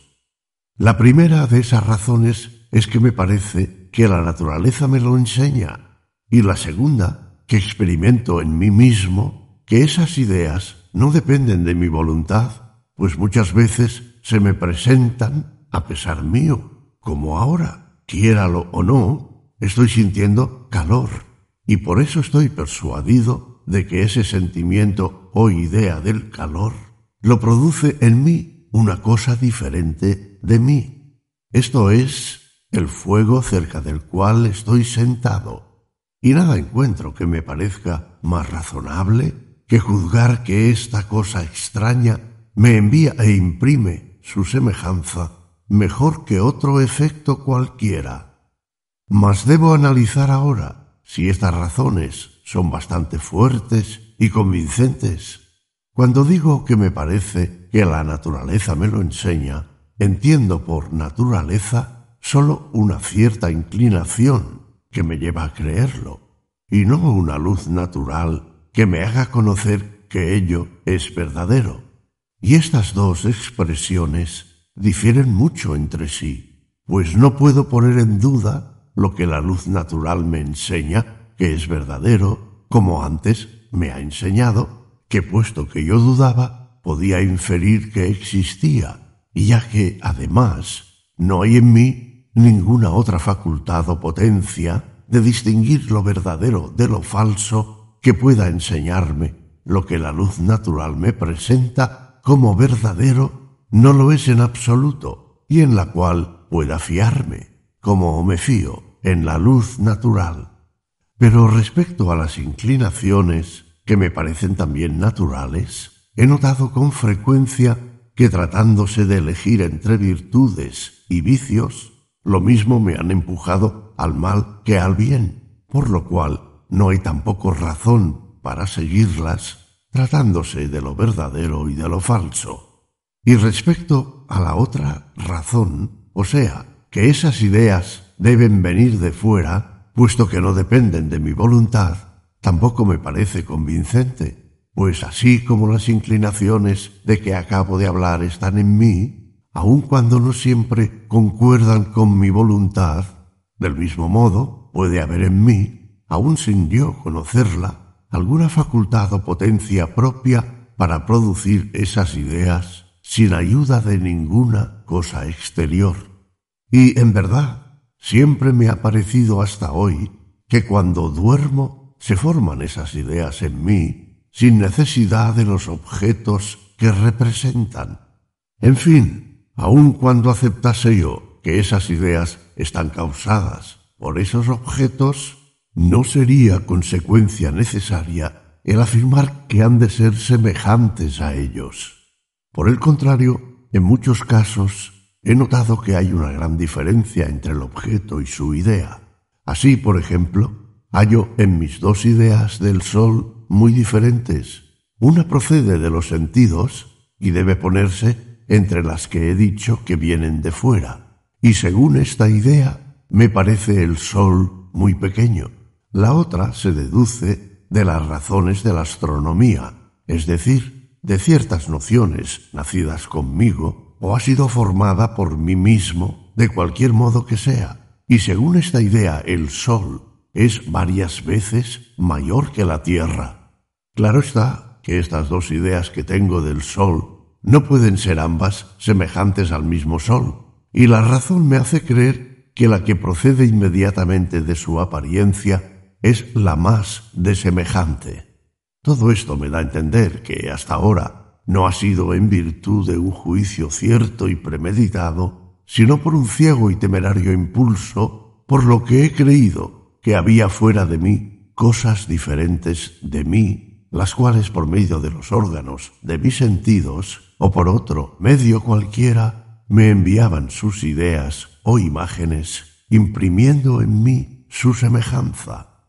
Empero se presenta otro camino para indagar si entre las cosas cuyas ideas tengo en mí hay algunas que existen fuera de mí, y es este. Si las tales ideas se consideran sólo como ciertos modos de pensar, no reconozco entre ellas ninguna diferencia o desigualdad, y todas me parecen proceder de mí de idéntico modo, pues si las considero como imágenes que representan unas una cosa y otras otra, es evidente que son muy diferentes entre sí. En efecto, las que me representan sustancias son, sin duda, algo más, y contienen, por decirlo así, más realidad objetiva es decir, participan por representación a más grados de ser o perfección que las que sólo me representan modos o accidentes. Así, la idea por la cual concibo un Dios soberano, eterno, infinito, inmutable, omnisciente, omnipotente y universal, creador de todas las cosas que están fuera de él, esa idea, digo, tiene ciertamente en sí más realidad objetiva que aquellas otras que me representan sustancias finitas. Pero es cosa manifiesta, por luz natural, que debe haber por lo menos tanta realidad en la causa eficiente y total como en el efecto, pues ¿de dónde puede el efecto sacar su realidad si no es de la causa? Y ¿Cómo podría esta causa comunicársela si no la tuviera en sí misma? Y de aquí se infiere no sólo que la nada no puede producir cosa alguna, sino también que lo más perfecto, es decir, lo que contiene en sí más realidad, no puede ser consecuencia y dependencia de lo menos perfecto. Y esta verdad no es solamente evidente y clara en aquellos efectos que poseen la que los filósofos llaman realidad actual o formal, sino también en las ideas, en donde se considera sólo la que llaman realidad objetiva. Pongamos un ejemplo. La piedra que todavía no existe no puede comenzar a ser ahora como no sea producida por una cosa que tenga en sí formal o eminentemente todo lo que entra en la composición de la piedra, es decir, que contenga en sí las mismas cosas u otras más excelentes que las que están en la piedra, del mismo modo, el calor no puede producirse en un sujeto privado antes de él, a no ser por algo que sea de un orden, grado o género tan perfecto, al menos como es el calor, y así sucesivamente. Y no es sólo esto, sino que además la idea del calor o de la piedra no puede estar en mí si no ha sido puesta por alguna causa que contenga, por lo menos, tanta realidad como la que yo concibo en el calor o la piedra. Pues aun cuando esa causa no transmita a mi idea nada de su realidad actual o formal, no por eso hay que creer que esa causa haya de ser menos real, sino que hay que saber que, siendo toda idea una obra del espíritu, es tal su naturaleza que no requiere de suyo ninguna otra realidad formal que la que recibe y obtiene del pensamiento o espíritu, del cual sólo es un modo, es decir, una manera de pensar. Mas, en efecto, para que una idea contenga tal realidad objetiva en vez de tal otra, debe sin duda haberla recibido de alguna cosa en la que habrá por lo menos tanta realidad formal como hay realidad objetiva en la idea. Pues si suponemos que hay algo en una idea que no esté en su causa, será porque lo ha recibido de la nada. Mas por incompleto que sea el modo de ser que consiste en estar una cosa objetivamente o por representación en el entendimiento por medio de su idea, no puede decirse, a pesar de ello, que ese modo y manera de ser no sea nada, y por consiguiente que la idea proceda de la nada. No debo tampoco imaginar que porque la realidad que considero en mis ideas es sólo objetiva, no es necesario que la misma realidad esté formal o actualmente en las causas de esas ideas, y que sea bastante que esté objetivamente también en ellas, pues así como ese modo de ser objetivo pertenece a las ideas por propia naturaleza, también así la manera o modo de ser formal pertenece a las causas de las ideas, al menos a las primeras y principales, por propia naturaleza. Y si es cierto que puede suceder que una idea produzca otra idea, esta sucesión no puede llegar hasta lo infinito, sino que al fin hay que detenerse en una idea primera, cuya causa sea como un patrón u original en el cual esté contenida, formal y efectivamente, toda la realidad o perfección que se encuentra sólo objetivamente o por representación en esas ideas. De manera que la luz natural me hace conocer con evidencia que las ideas son en mí como cuadros o imágenes que pueden, es cierto, descender fácilmente de la perfección de las cosas de donde han sido sacados, pero que no pueden contener nada que no sea más grande o perfecto que ellas. Cuanto más extensa y cuidadosamente examino todo esto, tanto más clara y distintamente conozco que es verdadero, y de ello debo obtener la conclusión siguiente que si la realidad o perfección objetiva de alguna de mis ideas es tanta que claramente conozco que esa misma realidad o perfección no está en mí formal o eminentemente, y por ello que no puedo ser yo mismo la causa de esa idea, necesariamente se seguirá que no estoy solo en el mundo, sino que hay alguna otra cosa que existe y es causa de esa idea. Mas, en cambio, si semejante idea no se encuentra en mí, no hallaré ningún argumento que pueda convencerme y darme certeza de que existe algo más que yo mismo, pues los he buscado todos con minuciosidad y no he podido encontrar hasta ahora ningún otro. Sin embargo, entre todas las ideas que están en mí, además de las que me representa a mí mismo, la cual no puede ahora ofrecer dificultad alguna, hay otra que me representa a Dios y otras que me representan cosas corporales e inanimadas, ángeles, animales y otros hombres como yo. En lo que concierne a las ideas que me representan a otros hombres o animales o ángeles, concibo con facilidad que puedan haber sido formadas por la mezcla y composición de las ideas que tengo, de las cosas corporales y de la de Dios,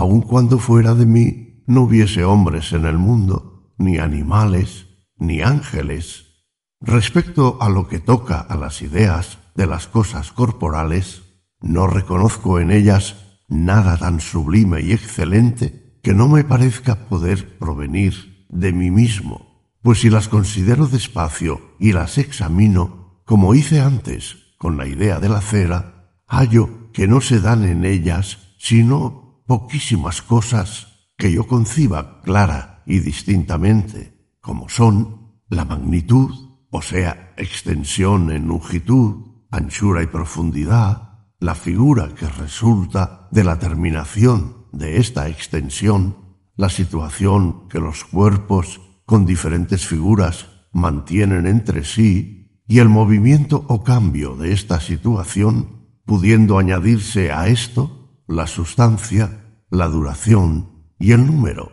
En cuanto a las demás cosas, luz, colores, sonidos, olores, sabores, calor, frío y otras cualidades que caen bajo el tacto se hallan en mi pensamiento tan oscuras y confusas que hasta ignoro si son verdaderas o falsas, es decir, si las ideas que concibo de esas cualidades son efectivamente las ideas de cosas reales o si sólo me representan unos quiméricos seres que no pueden existir, pues aun cuanto he dicho ya que sólo en los juicios puede darse la verdadera y formal falsedad, sin embargo, puede haber en las ideas cierta falsedad material, tal como cuando representan lo que no es nada, como si fuera alguna cosa.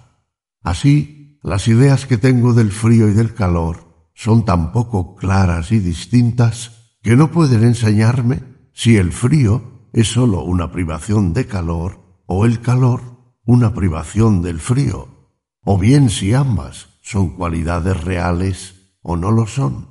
¿Y por qué, siendo las ideas como imágenes, no puede haber ninguna que no parezca representarnos algo, si es cierto que el frío no es otra cosa sino privación de calor? Resultará que la idea que me lo represente como algo real y positivo podrá muy bien llamarse falsa, y asimismo las demás. Pero en verdad no es necesario que las atribuya a otro autor, sino a mí mismo, pues si son falsas, es decir, si representan cosas que no son, la luz natural me hace conocer que proceden de la nada, es decir, que están en mí porque le falta algo a mi naturaleza que no es totalmente perfecta. Y si esas ideas son verdaderas, como, a pesar de ello, me representan tan poca realidad que no puedo distinguir las cosas representadas del no ser, no me explico por qué no podría yo ser su autor. En lo que se refiere a las ideas claras y distintas que tengo de las cosas corpóreas, hay algunas que me parecen que he podido deducir de la idea que tengo de mí mismo, como son las de sustancias, duración, número y otras semejantes. Pues cuando pienso que la piedra es una sustancia o una cosa que por sí es capaz de existir y que yo soy también una sustancia, aunque en efecto concibo que yo soy una cosa que piensa y no extensa, y que la piedra, por el contrario, es una cosa extensa que no piensa, existiendo así entre ambas concepciones muy notable diferencia. Después de todo, parecen convenir en que representan sustancias. De la misma manera, cuando pienso que ahora existo y recuerdo además haber existido antes y concibo varios pensamientos cuyo número conozco, adquiero las ideas de duración y de número, las cuales puedo luego transferir a todas las demás cosas que desee. Respecto a las otras cualidades de que están compuestas las ideas de las cosas corporales, como son extensión, figura, situación y movimiento, es verdad que no están formalmente en mí, ya que yo no soy sino algo que piensa. Pero como son sólo unos modos de la sustancia, y yo soy una sustancia, me parece que pueden estar contenidas eminentemente en mí. Ya solamente queda la idea de Dios en la que es preciso considerar si hay algo que no pueda proceder de mí mismo. En el concepto de Dios entiendo una sustancia infinita, eterna, inmutable, independiente, omnisciente, omnipotente, por la que yo mismo y todas las demás cosas que existen, si existen algunas, han sido creadas y producidas. Ahora bien, tan sublimes y eminentes son estas ventajas que cuando más cuidadosamente las considero, menos me convenzo de que la idea que de ellas tengo pueda tomar su origen en mí. Por consiguiente, es necesario deducir de esto que Dios existe, pues si bien hay en mí la idea de la sustancia, siendo yo una, no podría haber en mí la idea de una sustancia infinita, siendo yo un ser finito de no haber sido puesta en mí por una sustancia que sea verdaderamente infinita. Y no me es posible imaginar que no concibo el infinito por medio de una verdadera idea, y sí sólo por negación de lo finito, como el reposo y la oscuridad los comprendo porque niego el movimiento y la luz. No, pues veo manifiestamente, por el contrario, que hay más realidad en la sustancia infinita que en la finita, y por tanto que en cierta manera tengo en mí mismo la noción de lo infinito antes que la de lo finito, es decir, antes la noción de Dios que la de mí mismo. Porque ¿sería posible que yo conociera que dudo y que deseo, es decir, que algo me falta y que no soy del todo perfecto si no tuviera la idea de un ser más perfecto que yo, con el cual me comparo y de cuya comparación resultan los defectos de mi naturaleza? Y no debo pensar que acaso sea esta idea de Dios materialmente falsa y por ello procedente de la nada, es decir, que acaso está en mí porque tengo defecto, como antes expliqué acerca de las ideas del calor y del frío y de otras semejantes. Pues, por el contrario, siendo esa idea muy clara y distinta y encerrando más realidad objetiva que alguna otra, no hay ninguna que sea por sí misma más cierta ni que pueda prestarse menos a la sospecha de error y falsedad.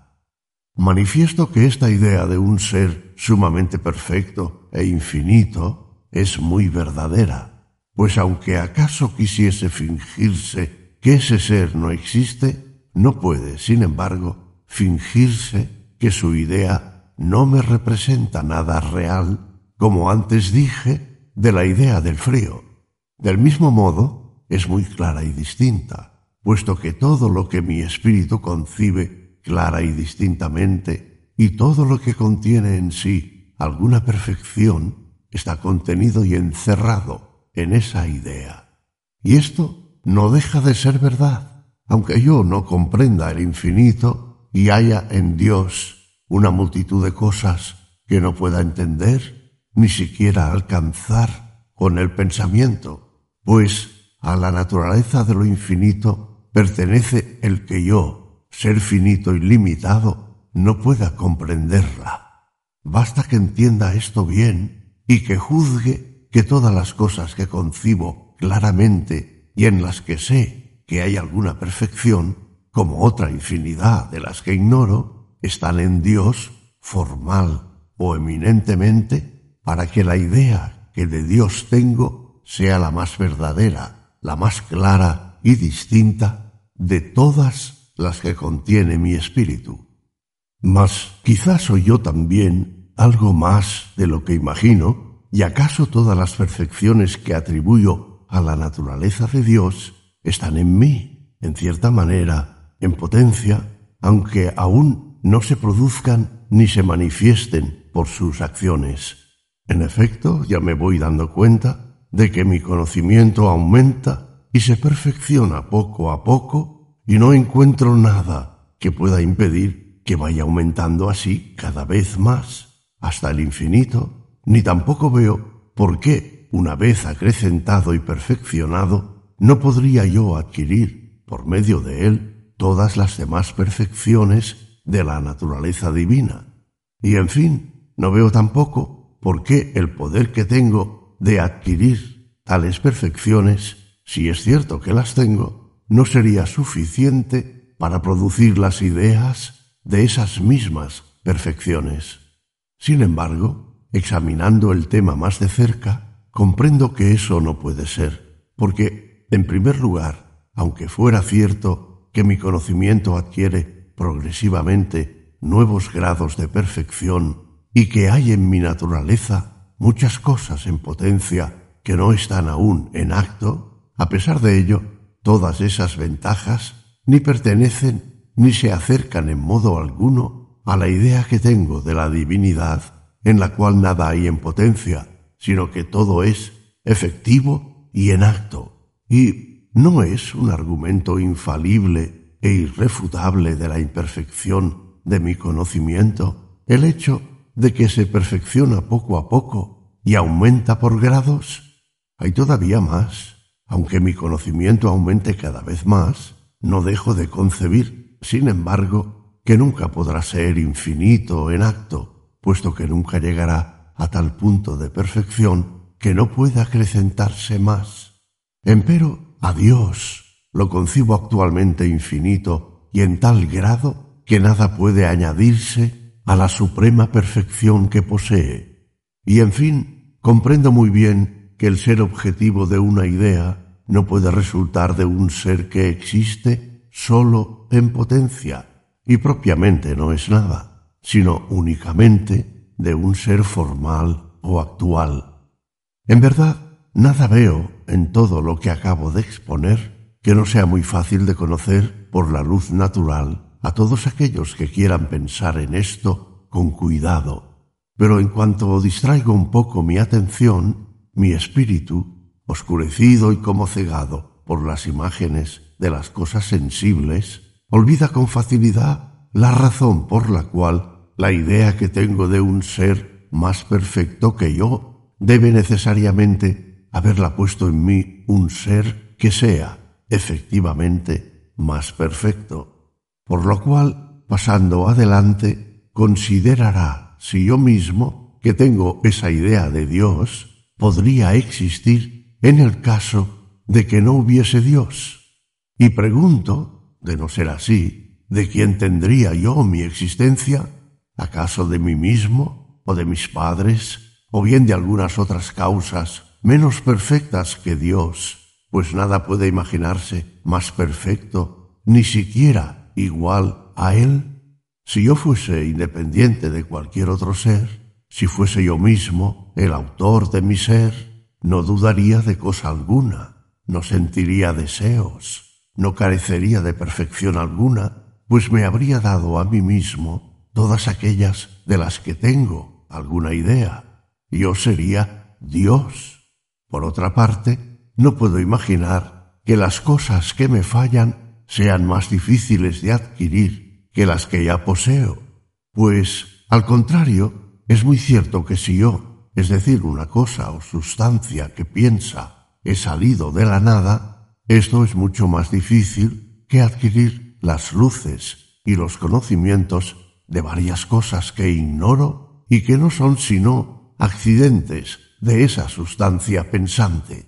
Ciertamente, si yo me hubiese dado lo que acabo de decir, esto es, si yo mismo fuese el autor de mi ser, no me habría negado a mí mismo lo que se puede obtener con más facilidad, o sea, una infinidad de conocimientos de que mi naturaleza carece. Ni siquiera me hubiera negado esas cosas que veo que están contenidas en la idea de Dios, porque ninguna de ellas me parece más difícil de hacer o de adquirir.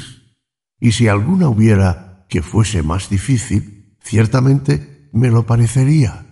en la suposición de que fuese yo el autor de todas las demás que poseo, porque vería que mi poder termina en ella, y aun cuando puedo suponer que quizá he sido siempre como soy ahora, no por eso puedo invalidar la fuerza de ese razonamiento y dejar de conocer que es necesario que sea Dios el autor de mi existencia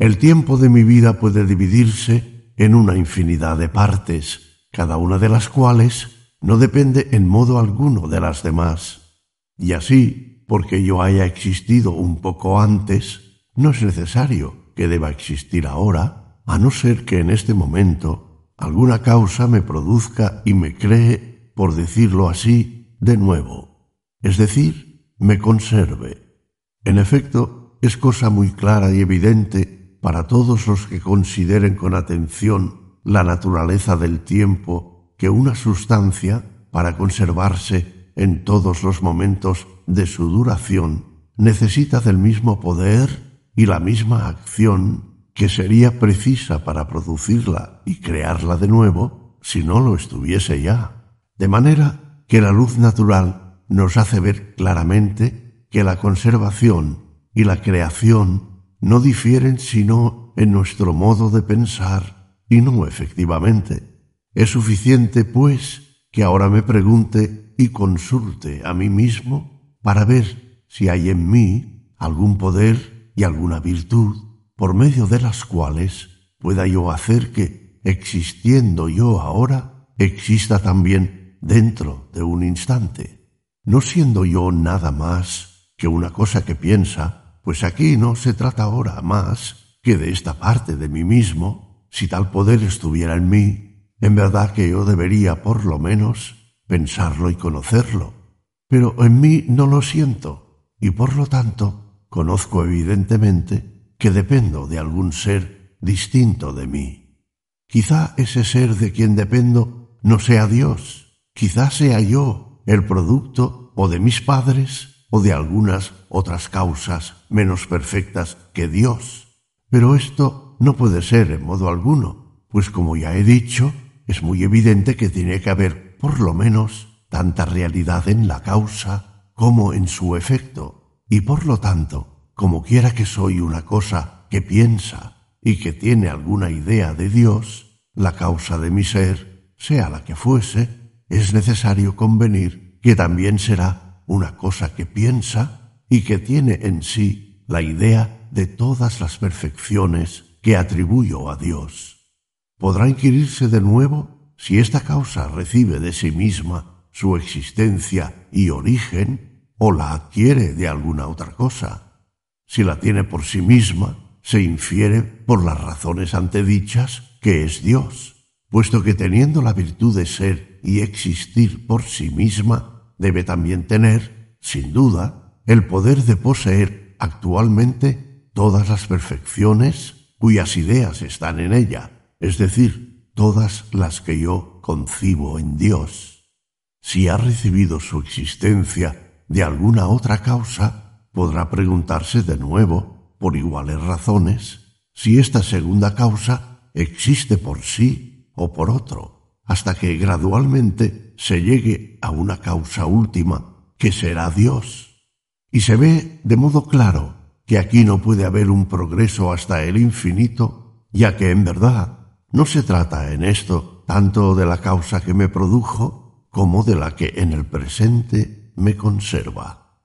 Tampoco puede fingirse que acaso varias causas hayan concurrido al mismo tiempo en mi producción y que de una recibí la idea de una de las perfecciones que atribuyo a Dios y de otra la idea de otra, de manera que todas esas perfecciones están desde luego en alguna parte del universo, pero no juntas y reunidas en una sola que sea Dios.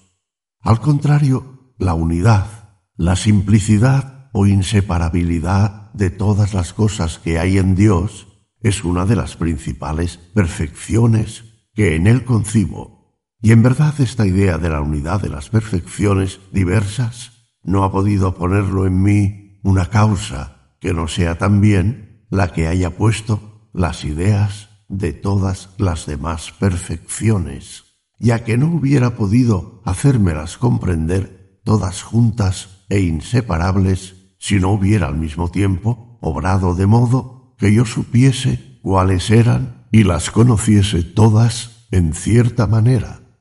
Por lo que respecta a mis padres, de quienes parece que tomo mi origen y nacimiento, diré que, aun cuando todo lo que haya podido creer sea muy verdadero, esto no significa, sin embargo, que sean ellos los que me conservan, ni siquiera los que me han hecho y producido, pues soy una sustancia que piensa y no hay ninguna relación entre la producción de una sustancia semejante y el acto material por el cual suelo creer que me han engendrado. ¿Acaso en lo más que han contribuido a mi nacimiento ha sido en poner ciertas disposiciones en esa materia en la que hasta ahora he juzgado que estaba encerrado yo, es decir, mi espíritu, que es lo único que ahora considero como yo mismo? Por lo tanto, no caben aquí dificultades sobre este punto y hay que convenir necesariamente que, puesto que existo y que la idea de un ser sumamente perfecto, esto es, de Dios, está en mí, la existencia de Dios queda evidentemente demostrada. Queda ya solo por examinar de qué modo he adquirido esta idea. Yo no la he recibido por los sentidos y nunca se ha presentado a mí inopinadamente como las ideas de las cosas sensibles cuando estas cosas se presentan o parecen presentarse a los órganos exteriores de los sentidos. Tampoco es una pura producción o ficción de mi espíritu, pues no está en mí el poder de disminuirle ni aumentarle cosa alguna. Por consiguiente, no queda más que decir sino que esta idea ha nacido y ha sido producida conmigo al ser yo creado, como también le sucede a la idea de mí mismo. Y en verdad, no hay por qué extrañarse de que Dios, al crearme, haya puesto en mí esa idea para que sea como la marca del artífice impresa en su obra. Y tampoco es necesario que esa marca sea algo distinto de la obra misma, sino que por sólo haberme creado Dios, es muy de creer que me ha producido, de cierta manera, a su imagen y semejanza, y que yo concibo esa semejanza en la cual está contenida la idea de Dios por la misma facultad por la que me concibo a mí mismo. Es decir, que cuando reflexiono sobre mí mismo, no sólo conozco que soy cosa imperfecta, incompleta y dependiente, que sin cesar tiende y aspira algo mejor y más grande que yo, sino que conozco que ese, de quien dependo, posee todas esas grandes cosas a las que yo aspiro y cuyas ideas hallo en mí, y las posee no indefinidamente y sólo en potencia, sino gozando de ellas en efecto, en acto e infinitamente, y por eso es Dios. Toda la fuerza del argumento que he empleado aquí para probar la existencia de Dios reside en que reconozco que no podría ser mi naturaleza la que es, es decir, que no podría tener yo en mí mismo la idea de Dios si Dios no existiese verdaderamente. Ese mismo Dios, digo, cuya idea está en mí, es decir, que posee todas esas elevadas perfecciones de las cuales puede nuestro espíritu tener una ligera idea sin poder, empero, comprenderlas, y que no tiene ningún defecto ni ninguna de las cosas que manifiestan imperfección, por lo cual es evidente que no puede ser engañador, ya que la luz natural nos enseña que el engaño procede necesariamente de algún defecto. Mas antes de examinar este punto cuidadosamente y de pasar a la consideración de las demás verdades que de él pueden derivarse, creo conveniente detenerme algún tiempo a contemplar este Dios, toda perfección, para apreciar con detenimiento sus maravillosos atributos, considerar, admirar y adorar la incomparable belleza de esta inmensa luz, al menos tanto como la fuerza de mi espíritu lo permita, que en cierta manera ha quedado deslumbrado. De este modo, conociendo por la fe que la suprema felicidad de la otra vida consiste sólo en esa contemplación de la majestad divina, experimentamos ya que una meditación como esta, aunque sin comparación menos perfecta, nos proporciona la mayor alegría que es posible gozar en esta vida. Meditación cuarta. De lo verdadero y lo falso. Me he acostumbrado tanto durante los días anteriores a separar mi espíritu de los sentidos, tan exactamente he comprobado que es bien escaso lo que sabemos con certeza de las cosas corporales y que mucho más conocemos acerca del espíritu humano y más aún del mismo Dios, que será para mí sencillo ahora apartar mi pensamiento de la consideración de lo sensible o imaginable para dirigirlo a la de aquellas cosas que, por estar desprovistas de toda materia, son puramente inteligibles.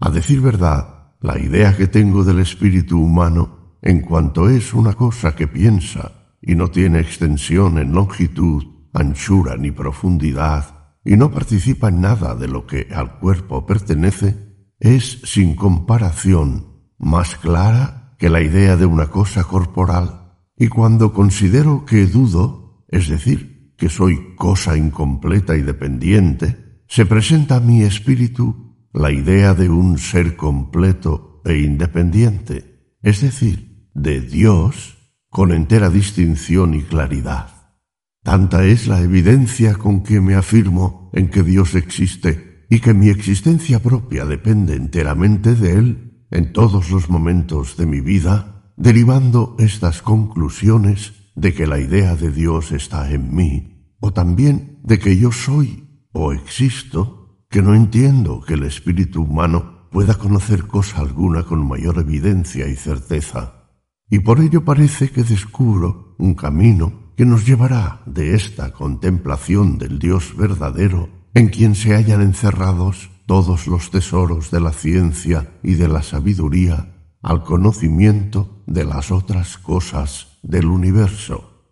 Porque primero reconozco que es imposible que jamás me engañe Dios, puesto que en el engaño y en el fraude existe una forma de imperfección, pues aunque parezca que poder burlar es señal de sutileza o potencia, sin embargo, querer burlar es, sin duda ninguna, un signo de debilidad o malicia, por lo cual no puede estar en Dios. Reconozco también, por propia experiencia, que hay en mí cierta facultad de juzgar o discernir lo verdadero de lo falso, que sin duda he recibido de Dios, como todo cuanto hay en mí y yo poseo. Y como es imposible que Dios quiera engañarme, es también cierto que no me ha dado tal facultad para que me conduzca al error si uso bien de ella.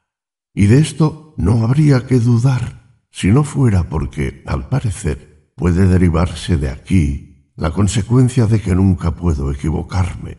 pues si todo lo que hay en mí viene de Dios, y si Dios no me ha dado ninguna facultad para errar, parece que nunca deberé engañarme.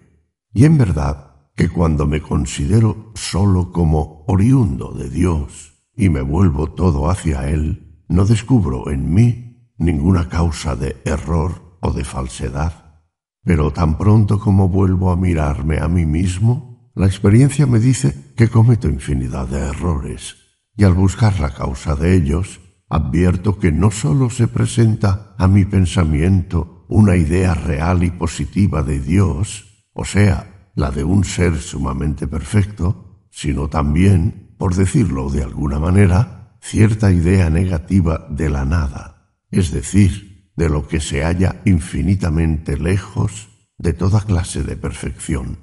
Y me veo como en un término medio entre Dios y la nada. Esto es, colocado de tal modo entre el ser supremo y el no ser, que ciertamente, en cuanto que soy un producto del ser supremo, nada hay en mí que pueda inducirme a error. Pero si me considero como partícipe, en cierto modo, de la nada o del no ser, es decir, si me considero como no siendo yo mismo el ser supremo y por tanto careciendo de varias cosas, me veo expuesto a infinidad de defectos, de tal manera que no es extraño que me equivoque mucho.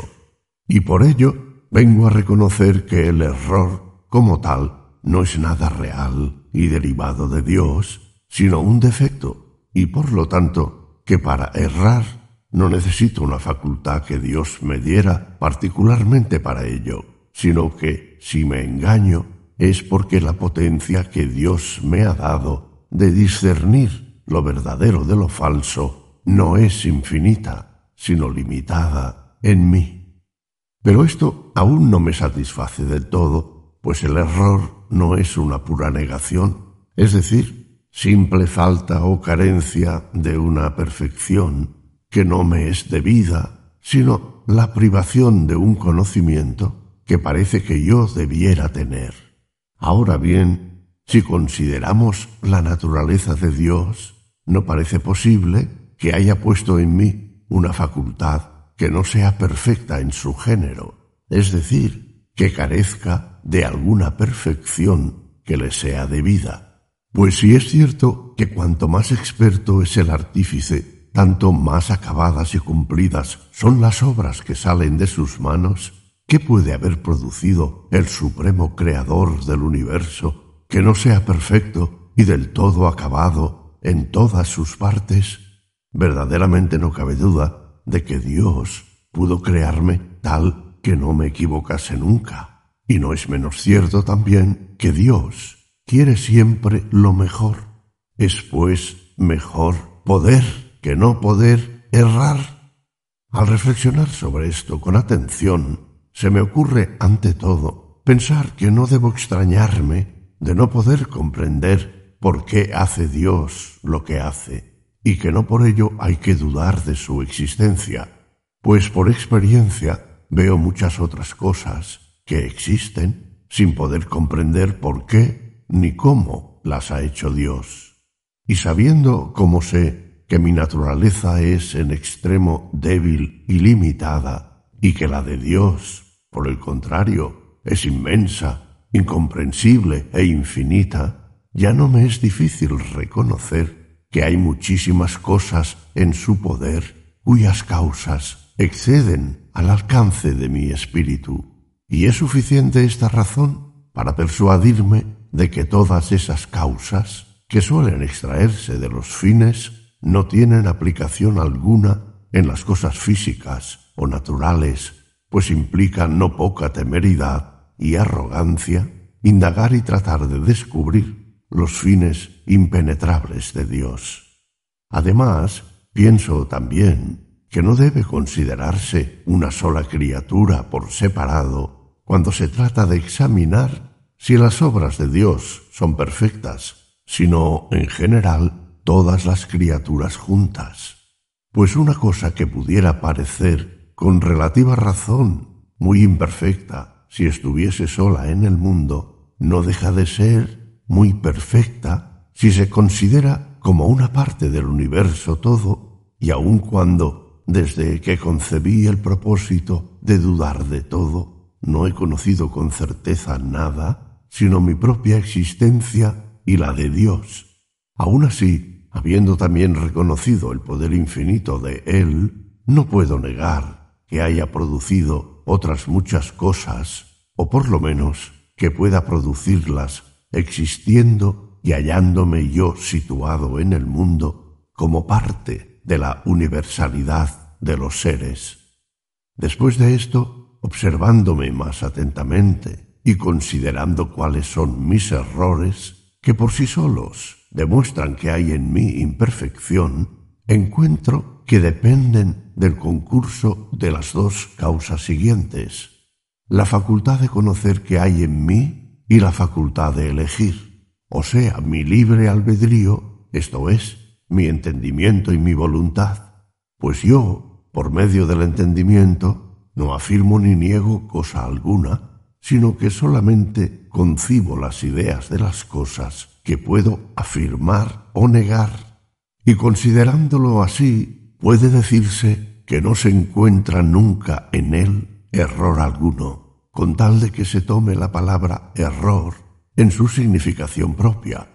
y aun cuando quizá hay en el mundo una infinidad de cosas de las que mi entendimiento no tiene ninguna idea, no por eso puede decirse que esté privado de esas ideas. Como si ellas fuesen debidas a la naturaleza del entendimiento, sino sólo que no las tiene, porque en efecto no hay ninguna razón que pueda demostrar que Dios debió darme una facultad de conocer más amplia y grande que la que me ha dado. Y por muy diestro y sabio que me represente al divino artífice, no he de pensar por eso que debió poner en todas y cada una de sus obras todas las perfecciones que puede poner en algunas.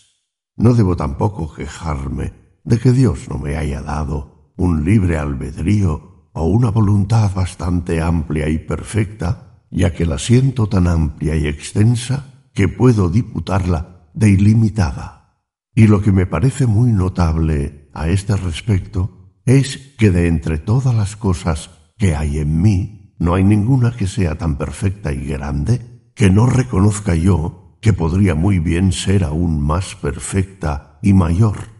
Pues así, si considero la facultad de concebir, me doy cuenta de que es muy pequeña en extensión y sumamente limitada, y me represento al mismo tiempo la idea de otra facultad mucho más amplia y hasta infinita. Y porque puedo representarme esta idea, conozco fácilmente que esa facultad infinita pertenece a la naturaleza divina. Del mismo modo, si examino la memoria o la imaginación o alguna otra facultad que yo posea, ningún encuentro que no sea pequeñísima y muy limitada, mientras que en Dios es inmensa e infinita. Sólo la voluntad o libertad del albedrío la noto en mí tan grande que no concibo idea de otra más amplia y extensa,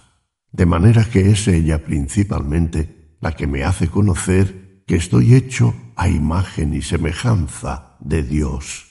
y aun cuando es, sin comparación, mayor en Dios que en mí, tanto por razón del conocimiento y de la potencia que con ella se juntan y la hacen más firme y eficaz, cuanto a sí mismo por razón del objeto, pues se aleja y extiende a una infinidad de cosas más. Aun así, no me parece más grande si la considero formal y precisamente en sí misma,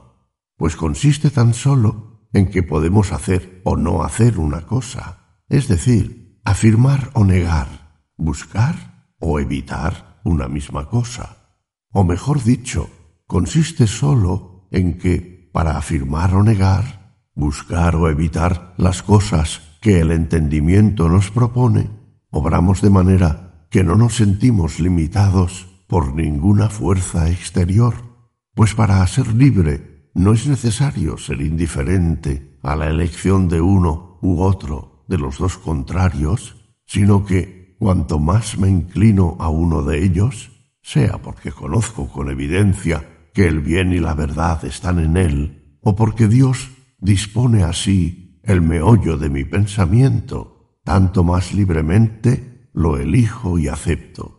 Y en verdad, la gracia divina y el conocimiento natural, lejos de disminuir mi libertad, la aumentan y fortifican, de tal manera que esa indiferencia que siento cuando ninguna razón me arrastra por su fuerza hacia uno u otro lado, es el grado inferior de la libertad y más representa defecto en el conocimiento que perfección en la voluntad. Pues si siempre tuviéramos un conocimiento claro de lo que es verdadero y bueno, nunca sería laboriosa la deliberación acerca del juicio o elección que habría que decidir, y por ello seríamos del todo libres sin ser nunca indiferentes. Por todo lo dicho, reconozco que ni la potencia de querer que he recibido de Dios es por sí misma la causa de mis errores, puesto que es amplísima y perfectísima en su género, ni tampoco la potencia de entender o concebir, pues como nada concibo, sino es mediante esta potencia que Dios me ha dado para concebir, sin duda que todo cuanto concibo, lo concibo rectamente, y no es posible que en esto me engañe. ¿De dónde nacen entonces mis errores? Nacen de que la voluntad, siendo mucho más amplia y extensa que el entendimiento, no se contiene dentro de los mismos límites, sino que se extiende, además, a las cosas que no comprendo, y como de suyo es indiferente, se extravía con mucha facilidad y elige lo falso en lugar de lo verdadero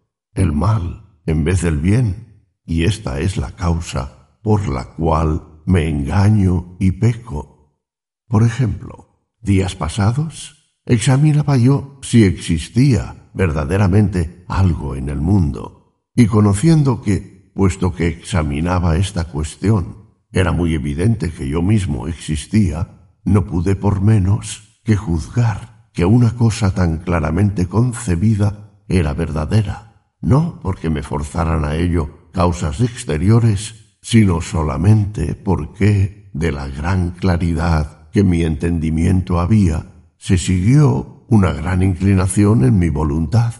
y con tanta mayor libertad di en creerlo cuanto menor fue la indiferencia.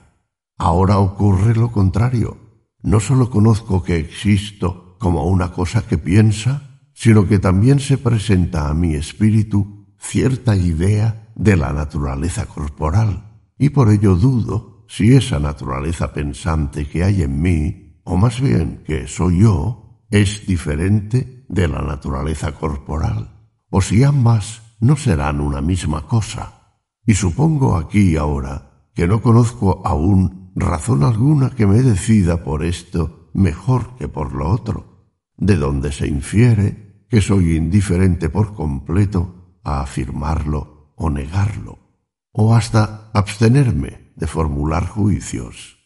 Mas esta indiferencia no se extiende sólo a las cosas desconocidas por el entendimiento, sino en general a todas cuantas no descubre con perfecta claridad en el momento en que la voluntad delibera pues por probables que sean las conjeturas que me inclinan a juzgar de algo, es bastante el conocimiento que tengo de que sólo son conjeturas y no razones ciertas e indudables para darme ocasión de juzgar lo contrario.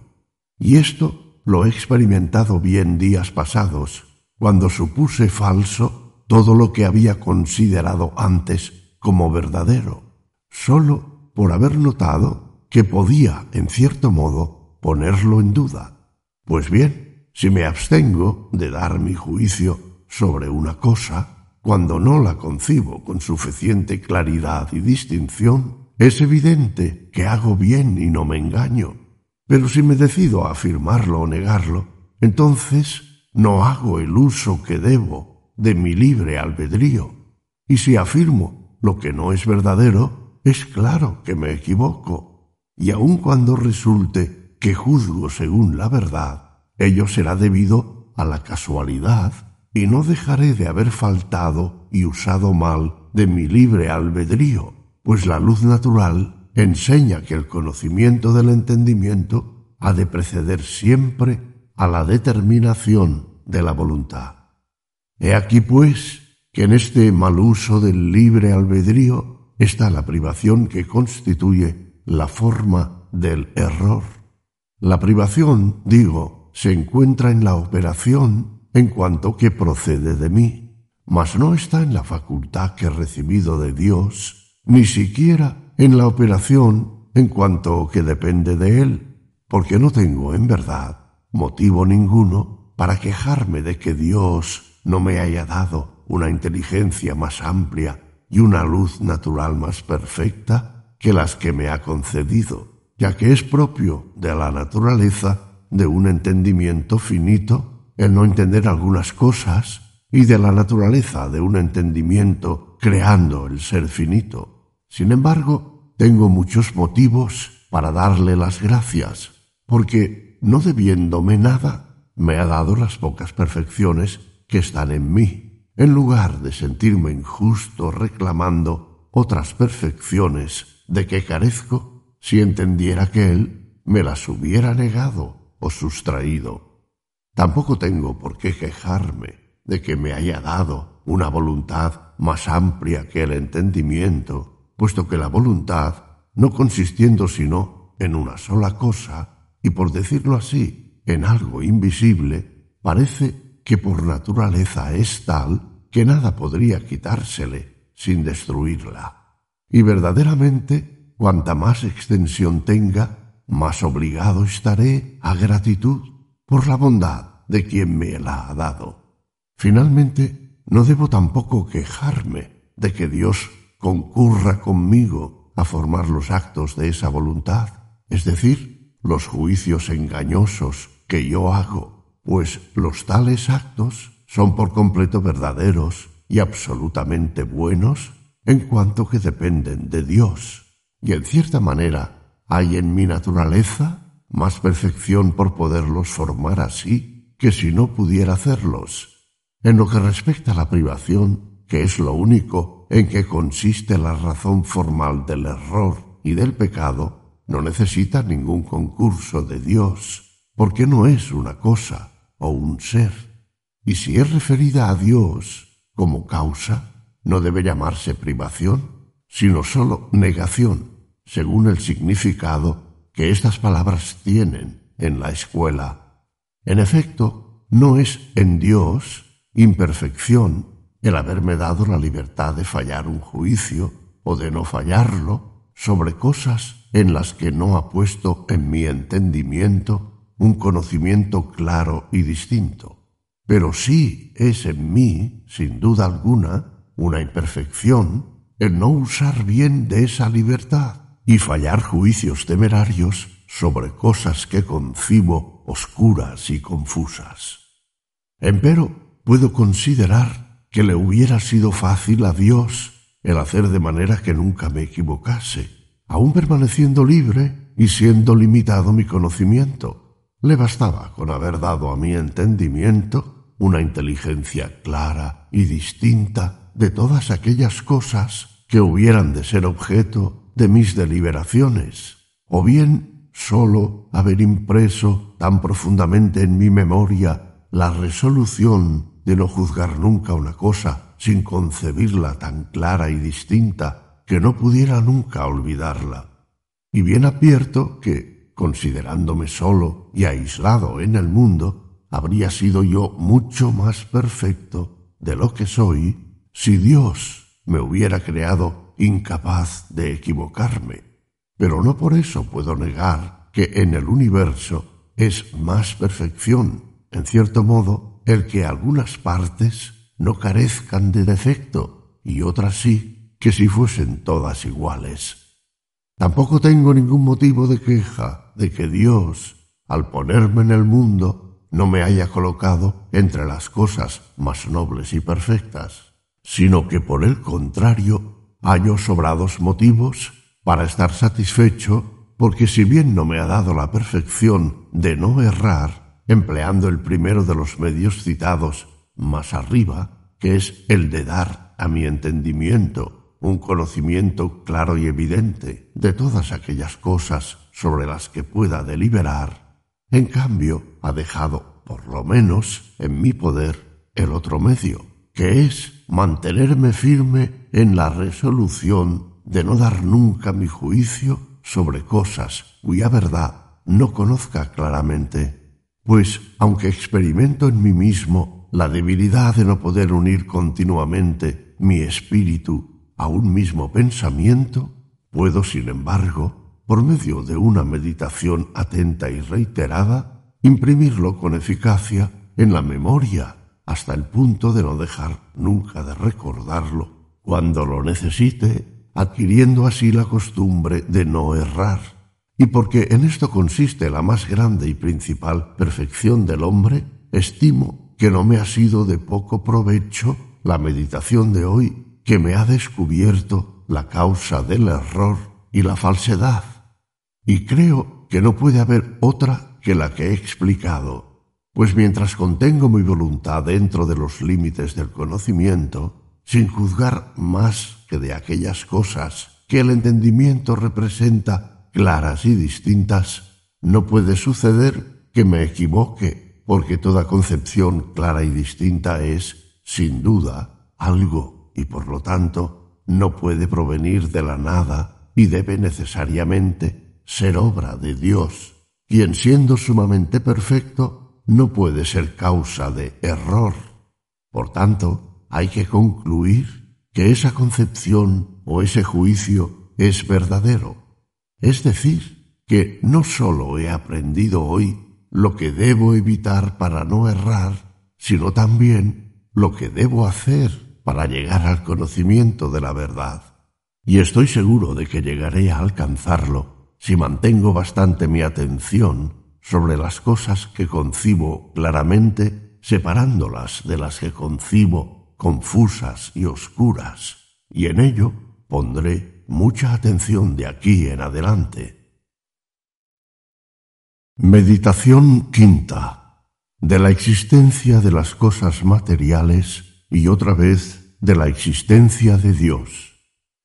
Otra porción de cosas me quedan por examinar sobre los atributos de Dios y mi propia naturaleza, es decir, la de mi espíritu. Pero acaso otro día me ponga a investigar estos asuntos. Hoy, habiendo notado lo que es preciso hacer o evitar para llegar al conocimiento de la verdad, lo que aún me queda principalmente por hacer es tratar de salir y librarme de las dudas en que caí días pasados y ver si no podré conocer nada cierto respecto a las cosas materiales. Mas antes de examinar si hay tales cosas existentes fuera de mí, debo considerar sus ideas, ya que se hallan en mi pensamiento, y ver cuáles son claras y cuáles confusas. Lo primero de todo, quiero considerar perfectamente esa cantidad que los filósofos llaman vulgarmente cantidad continua o extensión de longitud, latitud y profundidad que hay en esa cantidad, o más bien en la cosa a que se atribuye.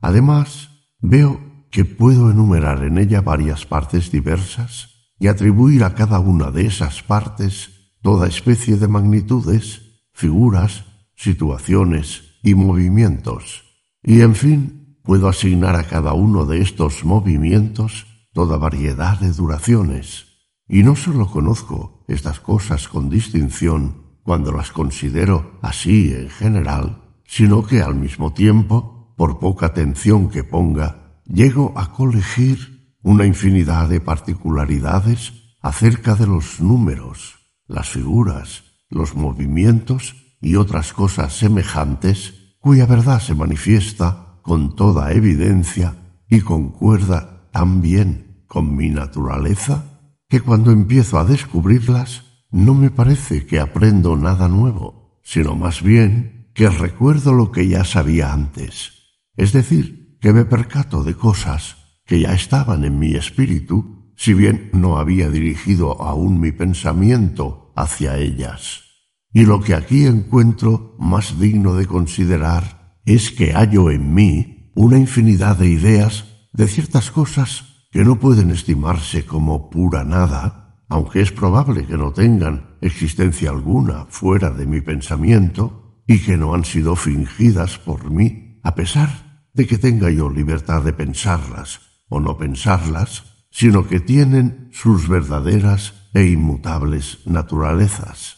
Así, por ejemplo, cuando imagino un triángulo, aun cuando quizá no haya en ninguna parte del mundo, fuera de mi pensamiento, una figura tal como es esa, ni la haya habido jamás, sin embargo, no deja de haber cierta naturaleza o forma o esencia determinada en esa figura, la cual es inmutable y eterna, y yo no la he inventado, y no depende en manera alguna de mi espíritu. Y esto es evidente porque se pueden demostrar varias propiedades de ese triángulo, como son que sus tres ángulos son iguales a dos rectos, que el ángulo mayor se opone al lado mayor y otras semejantes, las cuales, ahora bien, quiéralo yo o no, reconozco muy clara y muy evidentemente que están en él, aun cuando antes no haya pensado de ninguna manera en ellas, al imaginar por vez primera un triángulo.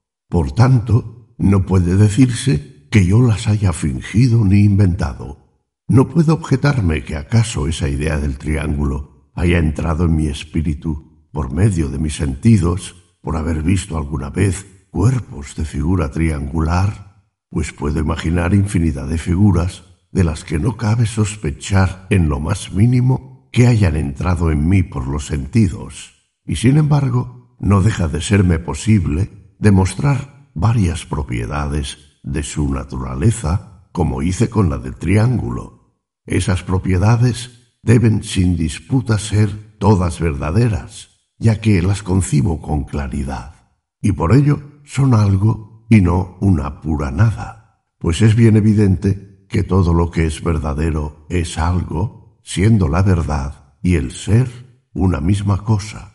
Y he demostrado ampliamente más arriba que todo lo que conozco clara y distintamente es verdadero.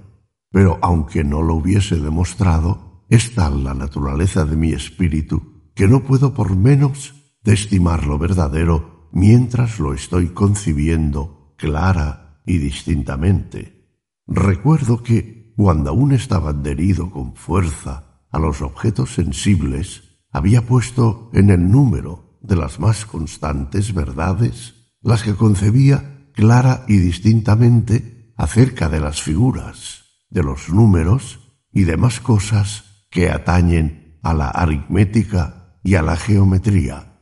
Ahora bien, si pudiendo yo sacar de mi pensamiento la idea de una cosa, es obligada consecuencia que todo cuanto reconozco clara y distintamente pertenecer a esta cosa le pertenece en efecto. No puedo hacer de esto un argumento y una prueba demostrativa de la existencia de Dios. Es completamente cierto que yo hallo en mí su idea, es decir, la idea de un ser sumamente perfecto, como hallo la idea de cualquier figura o número,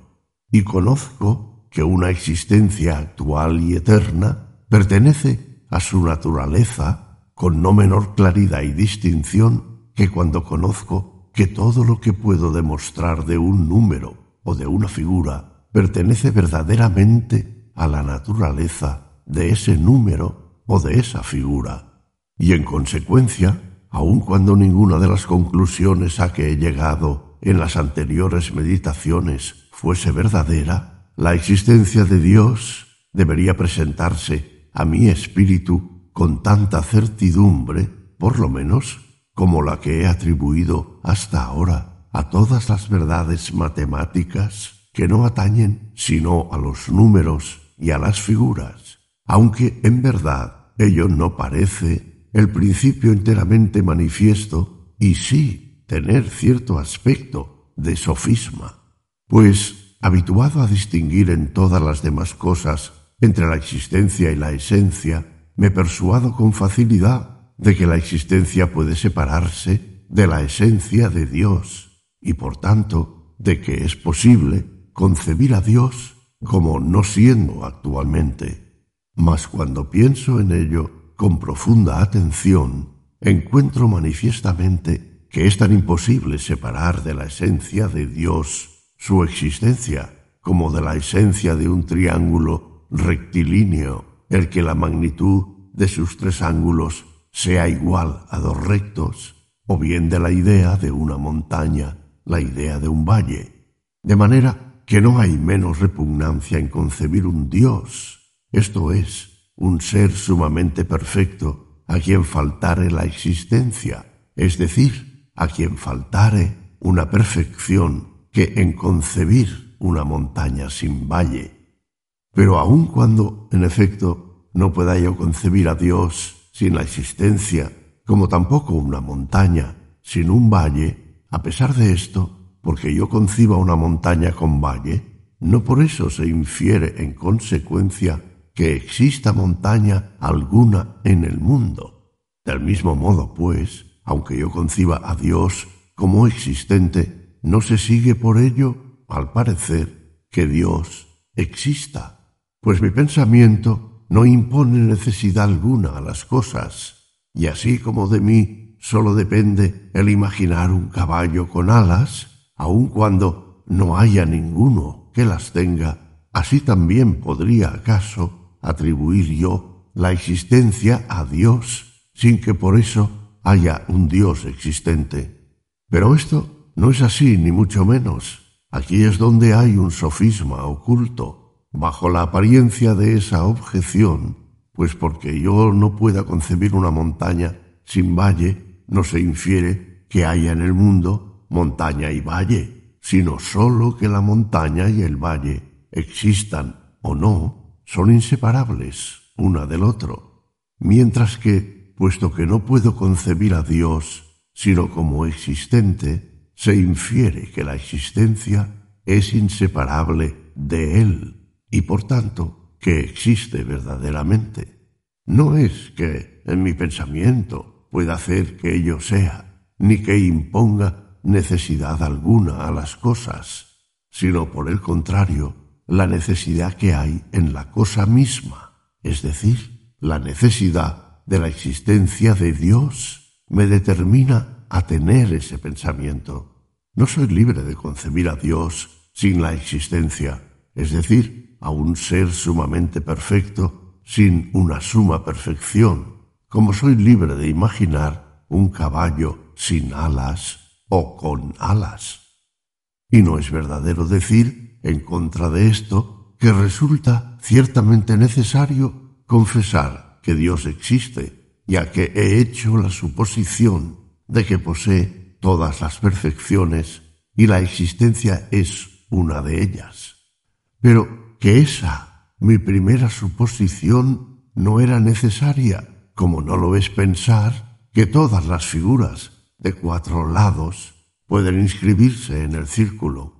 pues suponiendo que yo pensase así, me vería obligado a confesar que el rombo puede inscribirse en un círculo, puesto que es figura de cuatro lados, y por ello admitir algo que es falso. No se debe, insisto, alegar esta objeción, pues si bien no es necesario que mi pensamiento dé en pensar la idea de Dios, sin embargo, cuántas veces se me ocurra pensar en un ser primero y soberano y sacar, por decirlo así, su idea del cofre de mi espíritu, será necesario que le atribuya toda clase de perfecciones, aunque no las enumere todas, ni dirija mi atención a cada una de ellas en particular. Y esta necesidad es suficiente para que después, tan pronto como llegue a reconocer que la existencia es una perfección, deduzca muy correctamente que este ser primero y soberano existe.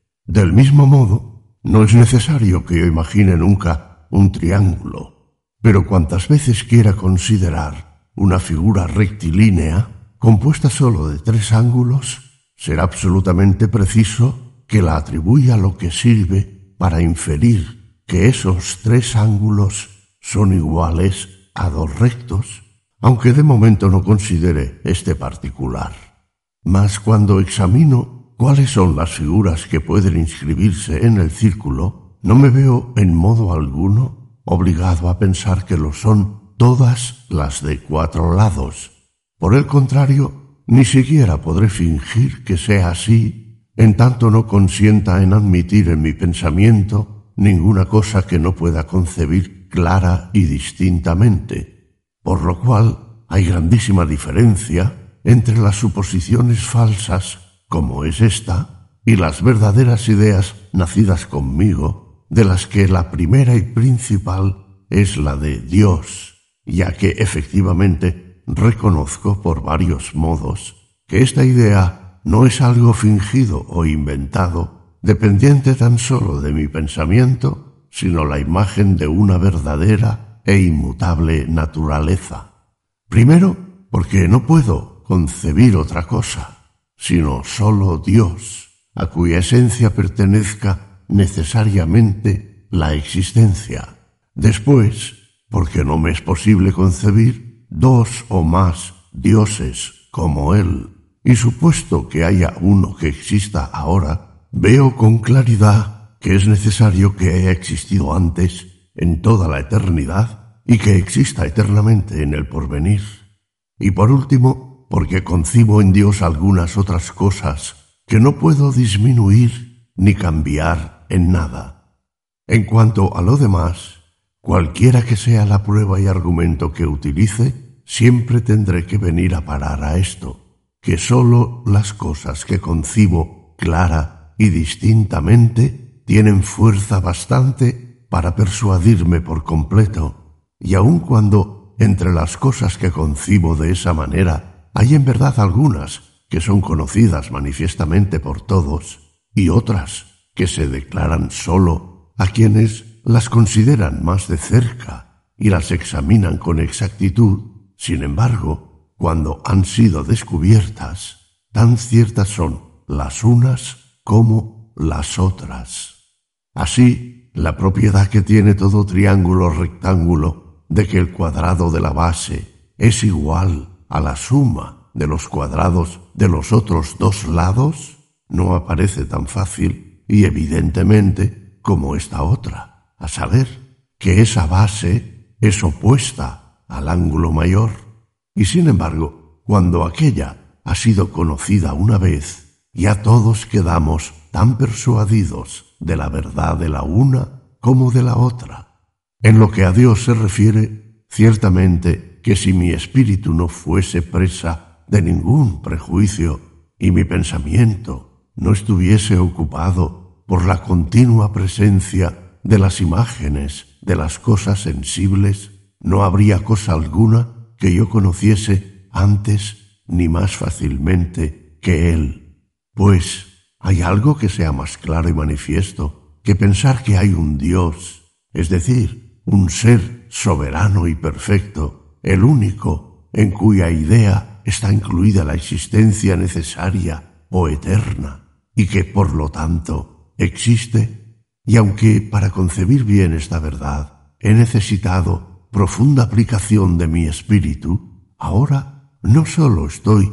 tan seguro de ella como de lo que tengo por más cierto, sino que además advierto que la certidumbre de todas las demás cosas depende tan absolutamente de Dios que sin su conocimiento sería imposible saber jamás nada perfectamente. Pues aun cuando mi naturaleza es tal que, comprendiendo una cosa muy clara y distintamente, no puedo por menos de creerla verdadera, a pesar de esto, también por naturaleza me sucede que no puedo tener el espíritu continuamente atento a una misma cosa y muchas veces me acuerdo de haber juzgado verdadera una cosa cuando ya he cesado de considerar las razones que me obligaron a juzgarla así, por lo cual puede ocurrir durante este tiempo que acudan a mi mente otras razones que me harían cambiar con facilidad de opinión si no supiese que hay un Dios y así nunca poseería una creencia verdadera y cierta, sino sólo opiniones poco concretas e inconstantes.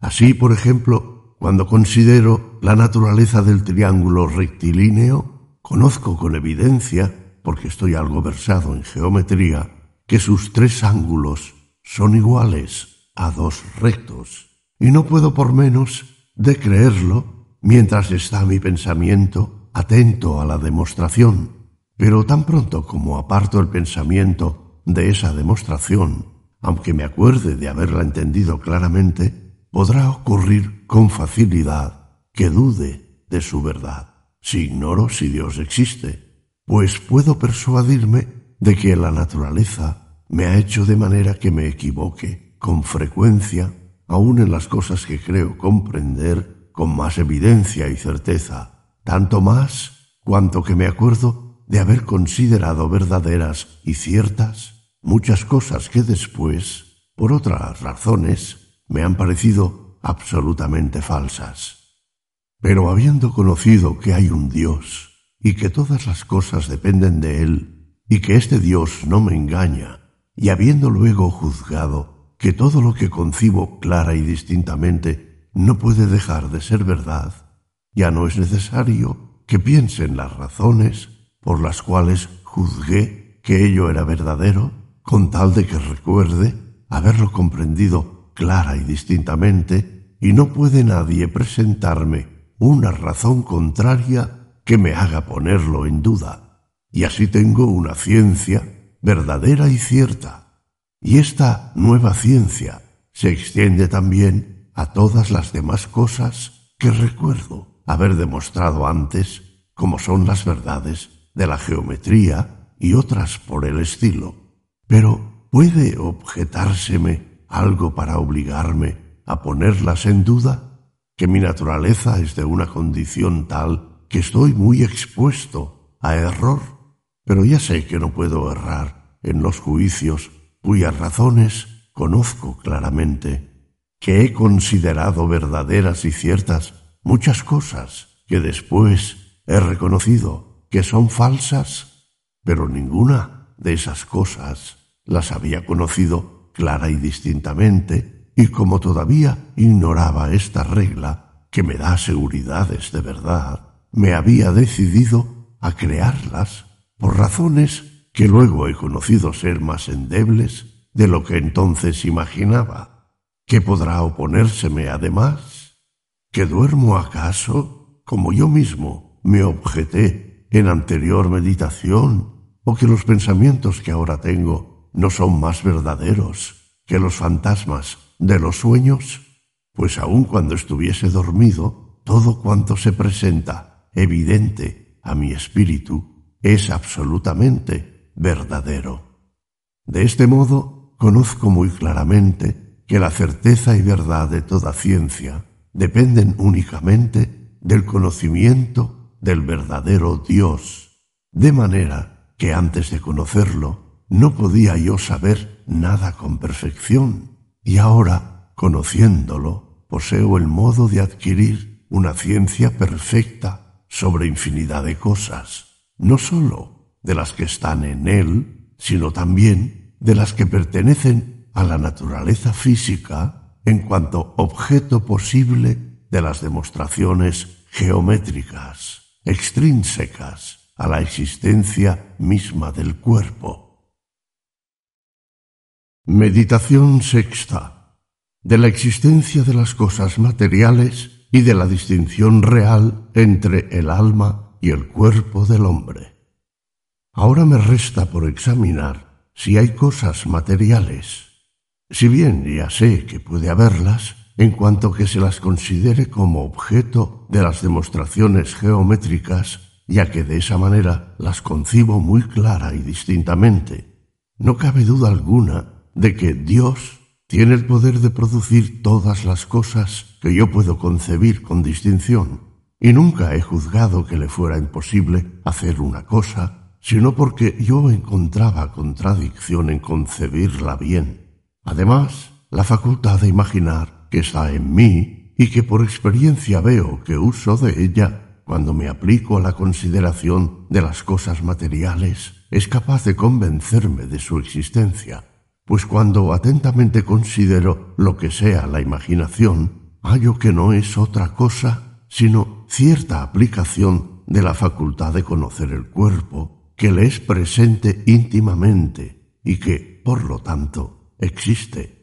Para resaltar esto de un modo indudable, haré primero notar la diferencia que existe entre la imaginación y la pura intelección o concepción. Así, cuando imagino un triángulo, no sólo concibo que es una figura compuesta de tres líneas, sino que además contemplo esas tres líneas como si las tuviese presentes por la fuerza y aplicación interior de mi espíritu. Y esto es propiamente lo que llamo imaginar. Si quiero pensar en un quiliógono, concibo bien ciertamente que es una figura compuesta de mil lados, como un triángulo es una figura compuesta sólo de tres lados. Pero no es posible imaginar los mil lados de un quiliógono como los tres de un triángulo. No puedo, por decirlo así, verlos presentes con los ojos del espíritu. Y si bien es verdad que siguiendo la costumbre que tengo de emplear siempre mi imaginación cuando pienso en las cosas materiales, sucede que, al concebir un quiliógono, me represento confusamente una figura. Sin embargo, no es menos evidente que esta figura no es un quiliógono, puesto que no difiere en nada de la que me representaría si pensase, por ejemplo, en un miliágono o en otra cualquier figura de muchos lados, y no me sirve en modo alguno para descubrir las propiedades que diferencian al quiliógono de los demás polígonos. Si se trata de un pentágono, puedo en verdad concebir su figura como la de un quiliógono, sin la ayuda de la imaginación, pero al mismo tiempo la puedo imaginar dirigiendo la atención de mi espíritu a cada uno de los cinco lados y simultáneamente al área o espacio comprendido en ellos. Así conozco claramente que preciso una particular contención del espíritu para imaginar, la cual no me es necesaria para concebir o entender. Y esta particular contención del espíritu enseña evidentemente la diferencia que hay entre la imaginación y la intelección o concepción pura. Advierto también que esa virtud de imaginar que en mí existe, en cuanto que difiere de la potencia de concebir, no es de ningún modo necesaria a mi naturaleza o esencia, esto es, a la esencia de mi espíritu, pues aun cuando no la tuviese, no hay duda de que seguiría siendo el mismo que soy ahora, de donde parece que se puede inferir que dependo de alguna cosa que no es mi espíritu, y sencillamente concibo que si existe algún cuerpo al que mi espíritu esté tan junto y unido que pueda aplicarse a considerarlo siempre que quiera, podrá suceder que de esa manera imagine las cosas corporales. De modo que esta manera de pensar difiere de la intelección pura en que el espíritu, cuando concibe, entra en cierto modo en sí mismo y considera alguna de las ideas que tiene en sí, pero cuando imagina, se vuelve hacia el cuerpo para considerar algo conforme a la idea que él mismo ha formado o recibido por los sentidos. Digo que concibo fácilmente que la imaginación pueda formarse de esa manera, si es cierto que existen cuerpos y no pudiendo encontrar otro camino que me explique cómo se forma, admito la conjetura probable de que hay cuerpos. Pero esta conjetura es sólo probable, y aunque examino atentamente todas las cosas, no veo, sin embargo, que de esta idea distinta que de la naturaleza corporal tengo en mi imaginación, pueda yo sacar el argumento necesario y concluyente para afirmar la existencia de algún cuerpo. Empero, mi costumbre me hace imaginar otras muchas cosas, además de la naturaleza corporal, que es el objeto de la geometría, como, por ejemplo, los colores, los sonidos, los sabores, el dolor y otras por el estilo, si bien menos distintamente, y porque percibo mucho mejor esas cosas por los sentidos, los cuales, con la memoria, parecen haberlas traído hasta mi imaginación. Creo que, para considerarlas con más comodidad, será conveniente que examine al mismo tiempo lo que es el sentir y vea si de esas ideas que recibo en mi espíritu por medio del modo de pensar que llamo sentir, no podré sacar alguna prueba cierta de la existencia de las cosas corporales. Recordaré primero cuáles son las cosas que antes tuve por verdaderas por haberlas recibido mediante los sentidos, y haré memoria de los fundamentos en que se mantenía mi creencia. Examinaré luego las razones que me han obligado después a ponerlas en duda y por último consideraré qué es lo que debo creer ahora. Primero he sentido que tenía cabeza, manos, pies y demás miembros que componen este cuerpo considerado por mí como una parte de mí mismo, y acaso incluso como el todo. He sentido, además, que este cuerpo estaba colocado entre otros muchos, de los cuales podía recibir diferentes comodidades e incomodidades, y notaba las comodidades por cierto sentimiento de placer o voluptuosidad, y las incomodidades por una sensación de dolor. Con el placer y el dolor sentía además en mí el hambre, la sed y otros apetitos semejantes, como también ciertas inclinaciones del cuerpo hacia la alegría, la tristeza, la ira y otras pasiones. Y fuera de mí, juntamente con la extensión, las figuras y los movimientos de los cuerpos, advertía en estos, además, dureza, calor y otras cualidades que el tacto aprecia. También sentía luz, colores, olores, sabores y sonidos, cuya diversidad me proporcionaba medios para distinguir el cielo, la tierra, el mar y en general todos los cuerpos unos de otros. Por cierto que, considerando las ideas de todas estas cualidades que se presentaban a mi pensamiento, y que eran las únicas que yo sentía propia e inmediatamente, creía, no sin razón, que lo que sentía eran cosas enteramente diferentes de mi pensamiento, es decir, unos cuerpos de donde procedían esas ideas. Conocía, por experiencia, que se presentaban a mi pensamiento sin que para ello fuese precisa mi previa autorización de manera que no podía yo sentir objeto alguno, por mucho que lo desease, si el tal objeto no se hallaba presente al órgano de uno de mis sentidos. Y en mi poder no estaba de ninguna manera el no sentirlo si se encontraba presente.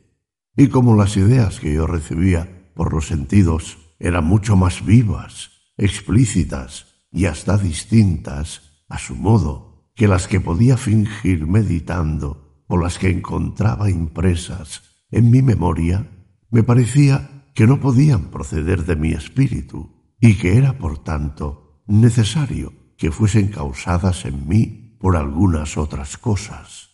No teniendo otro conocimiento de estas cosas que el que me daban esas mismas ideas, se me ocurrió pensar que los objetos son semejantes a las ideas que causan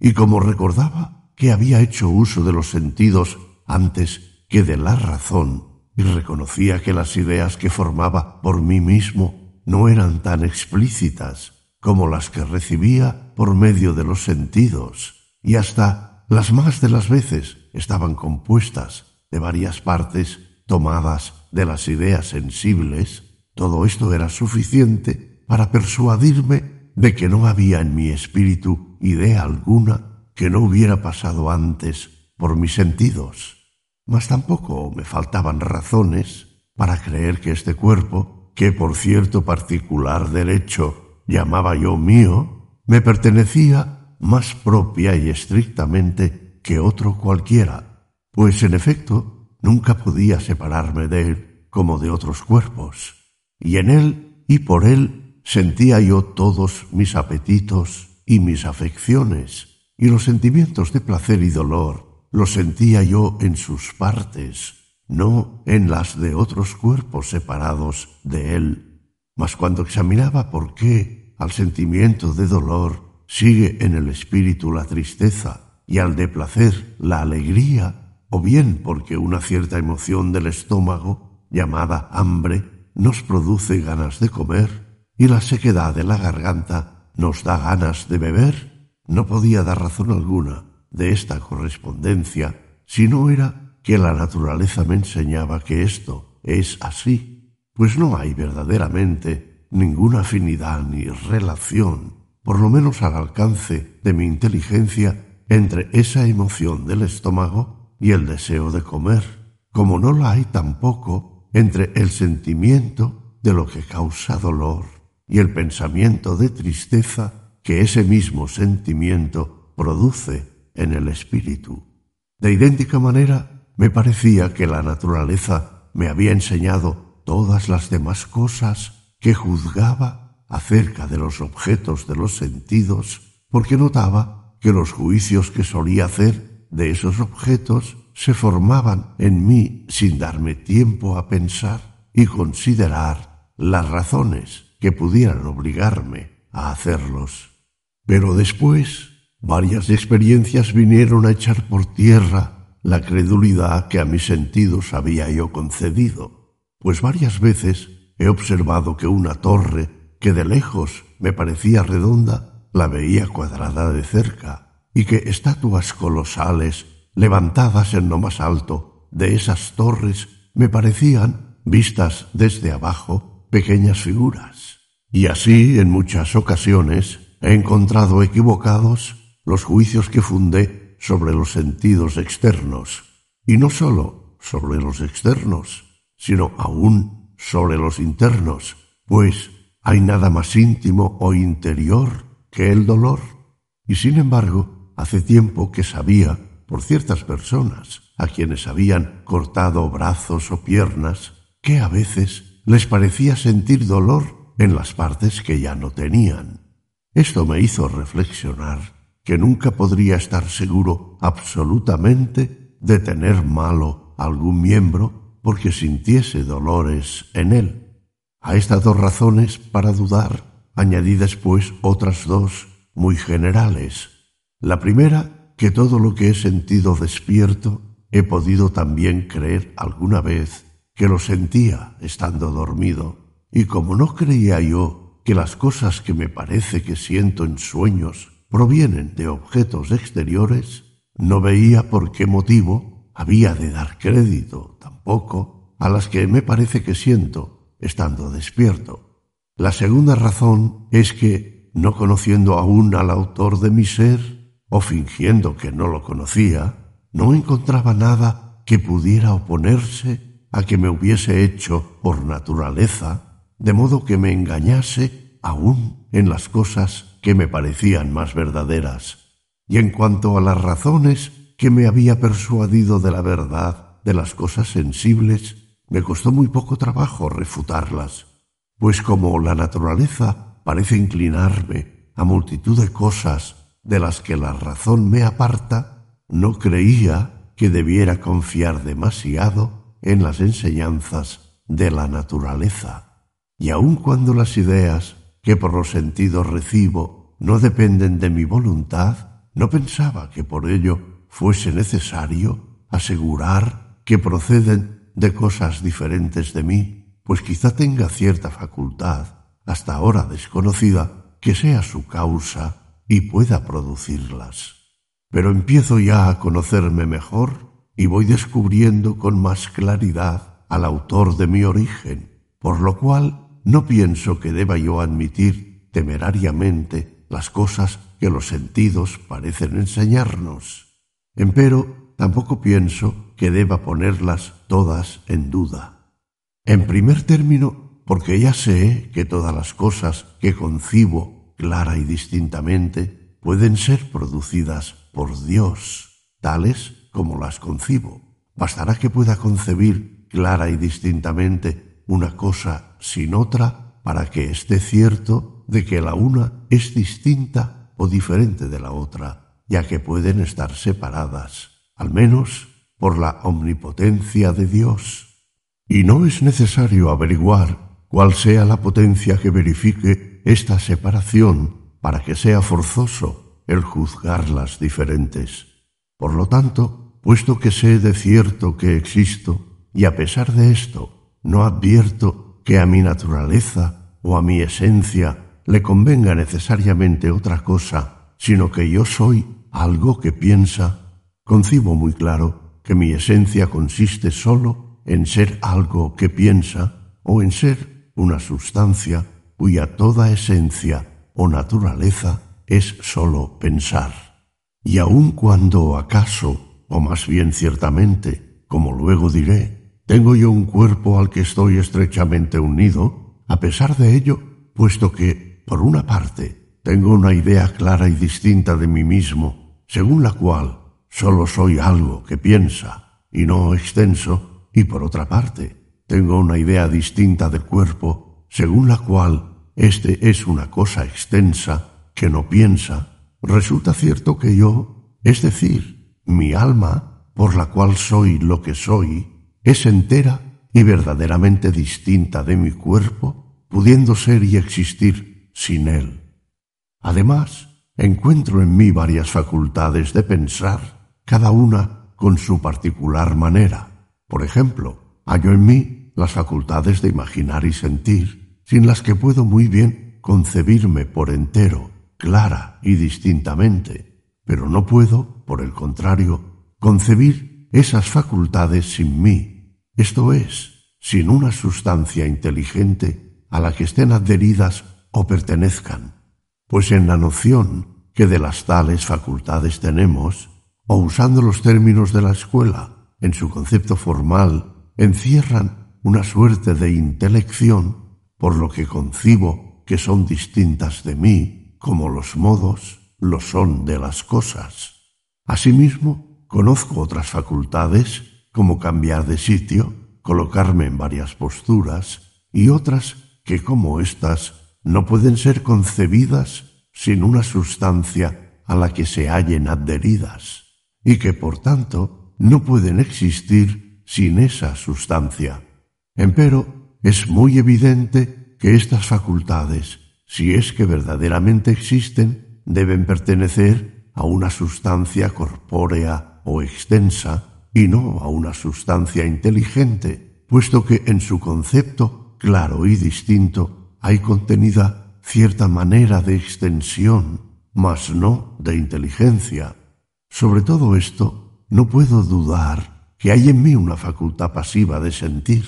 es decir, de recibir y reconocer las ideas de las cosas sensibles. Pero sería inútil para mí esa facultad y no podría yo usar de ella si no hubiera también en mí o en alguna otra cosa otra facultad activa capaz de formar y producir esas ideas. Pero esa facultad activa no puede estar en mí, considerado yo como algo que piensa, puesto que no presupone mi pensamiento, y teniendo en cuenta que esas ideas se han presentado muchas veces a mí, sin que yo contribuyera en nada a ello, y a veces contra mi voluntad,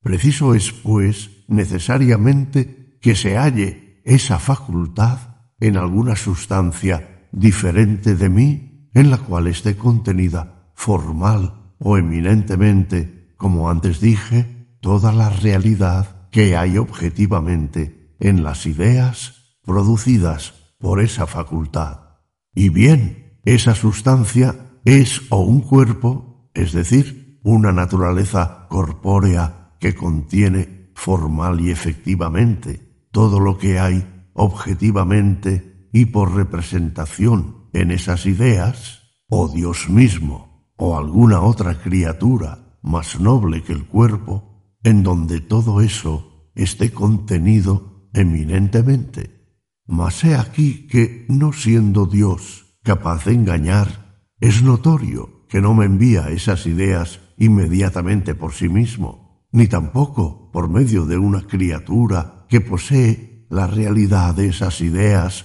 no formalmente, sino sólo eminentemente, pues no habiéndome dado Dios ninguna facultad para conocer que ello es así, sino por el contrario, una poderosa inclinación a creer que las ideas parten de las cosas corporales, no veo cómo podría justificarse el engaño si, en efecto, esas ideas partieran de otro punto, o fueren producto de otras causas y no de las cosas corporales. Por todo lo cual hay que convenir en que existen cosas corporales. Empero, quizá no sean enteramente como las percibimos mediante los sentidos, ya que hay muchas cosas que hacen que la percepción de los sentidos sea muy oscura y confusa. Es preciso reconocer al menos que todo lo que percibimos clara y distintamente en las cosas corporales, es decir, todas las cosas que, en general, están comprendidas en el objeto de la geometría especulativa, están verdaderamente en los cuerpos. En cuanto a lo que se refiere a las demás cosas que o son sólo particulares, como por ejemplo que el sol tenga tal tamaño y tal figura, etc.,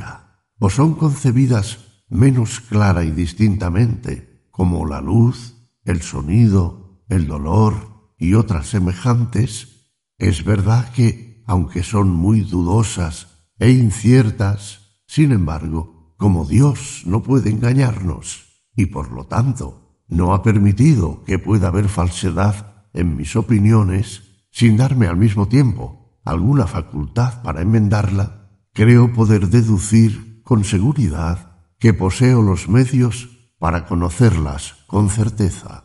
Desde luego, no cabe duda de que todo cuanto la naturaleza me enseña encierra algo de verdad, ya que, por naturaleza, considerada de un modo general, entiendo en este momento a Dios mismo, o el orden y disposición por Dios establecido en las cosas creadas. Y cuando digo mi naturaleza, en particular, entiendo sólo la complexión o contextura de todas las cosas que Dios me ha dado.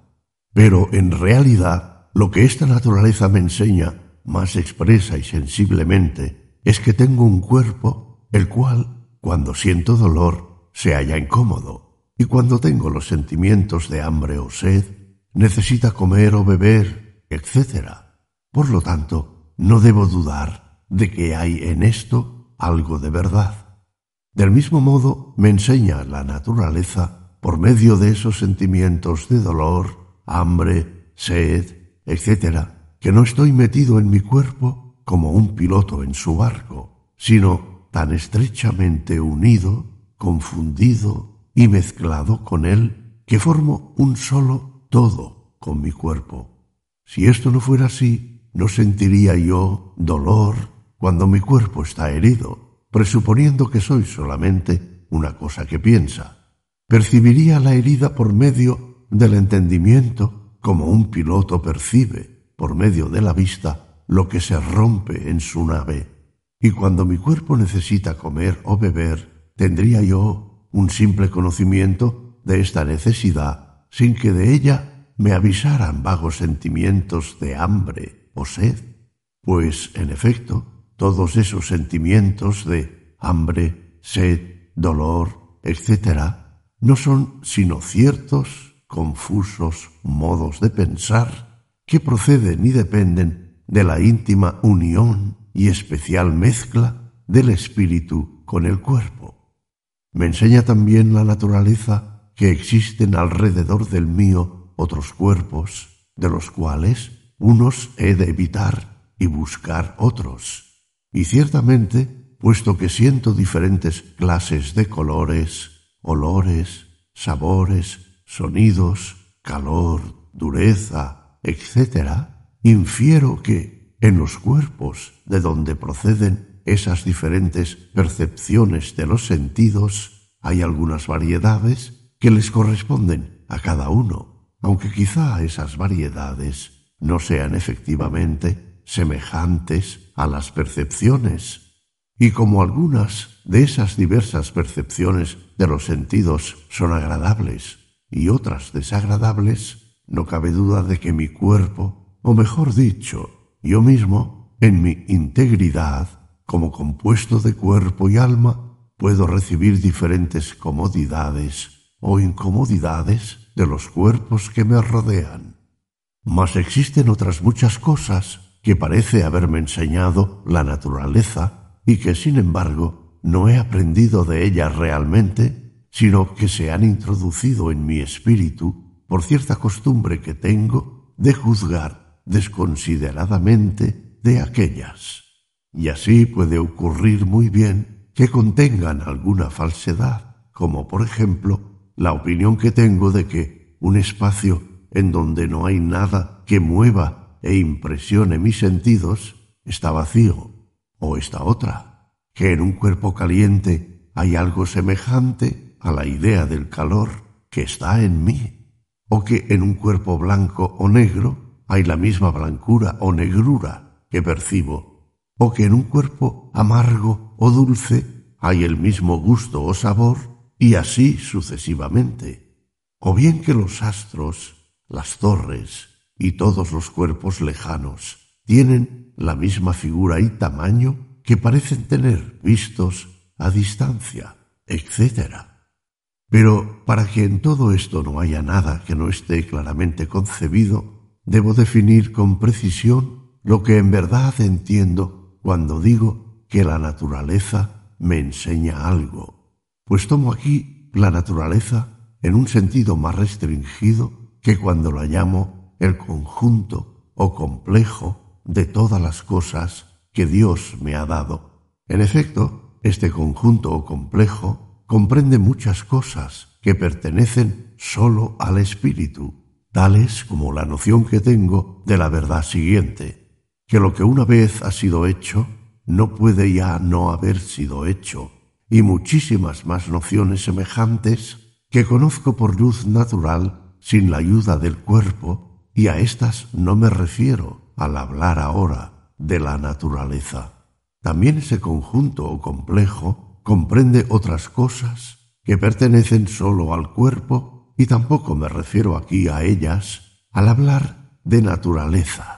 Tales son la cualidad que el cuerpo tiene de ser pesado y otras semejantes que no trato ahora. Solo, pues, me refiero a las cosas que Dios me ha dado como compuesto de espíritu y cuerpo. Ahora bien, esa naturaleza me enseña a evitar las cosas que producen en mí el sentimiento del dolor, buscar las que me proporcionan cierto sentimiento de placer pero no veo que, además de esto, me enseñe también que de todas esas diversas percepciones de los sentidos debamos nunca obtener conclusiones acerca de las cosas que están fuera de nosotros sin que el espíritu las haya examinado cuidadosa y totalmente, pues, a mi juicio, al espíritu solo y no al compuesto de espíritu y cuerpo corresponde conocer la verdad de tales cosas, de tal modo que aunque una estrella no produzca en mi vista más impresión que la de la luz de una vela, sin embargo, no hay en mí ninguna facultad real o natural que me induzca a creer que la estrella no es mayor que la luz de una vela, pero he juzgado así desde mi infancia sin ningún fundamento razonable. Y si por acercarme al fuego siento calor y hasta dolor, si me acerco demasiado, no hay, sin embargo, razón alguna suficiente para persuadirme que en el fuego hay algo semejante a ese calor ni a ese dolor. Lo único que puedo creer, y con razón, es que hay en el fuego algo, sea lo que fuere, que excita en mí los sentimientos de calor y de dolor.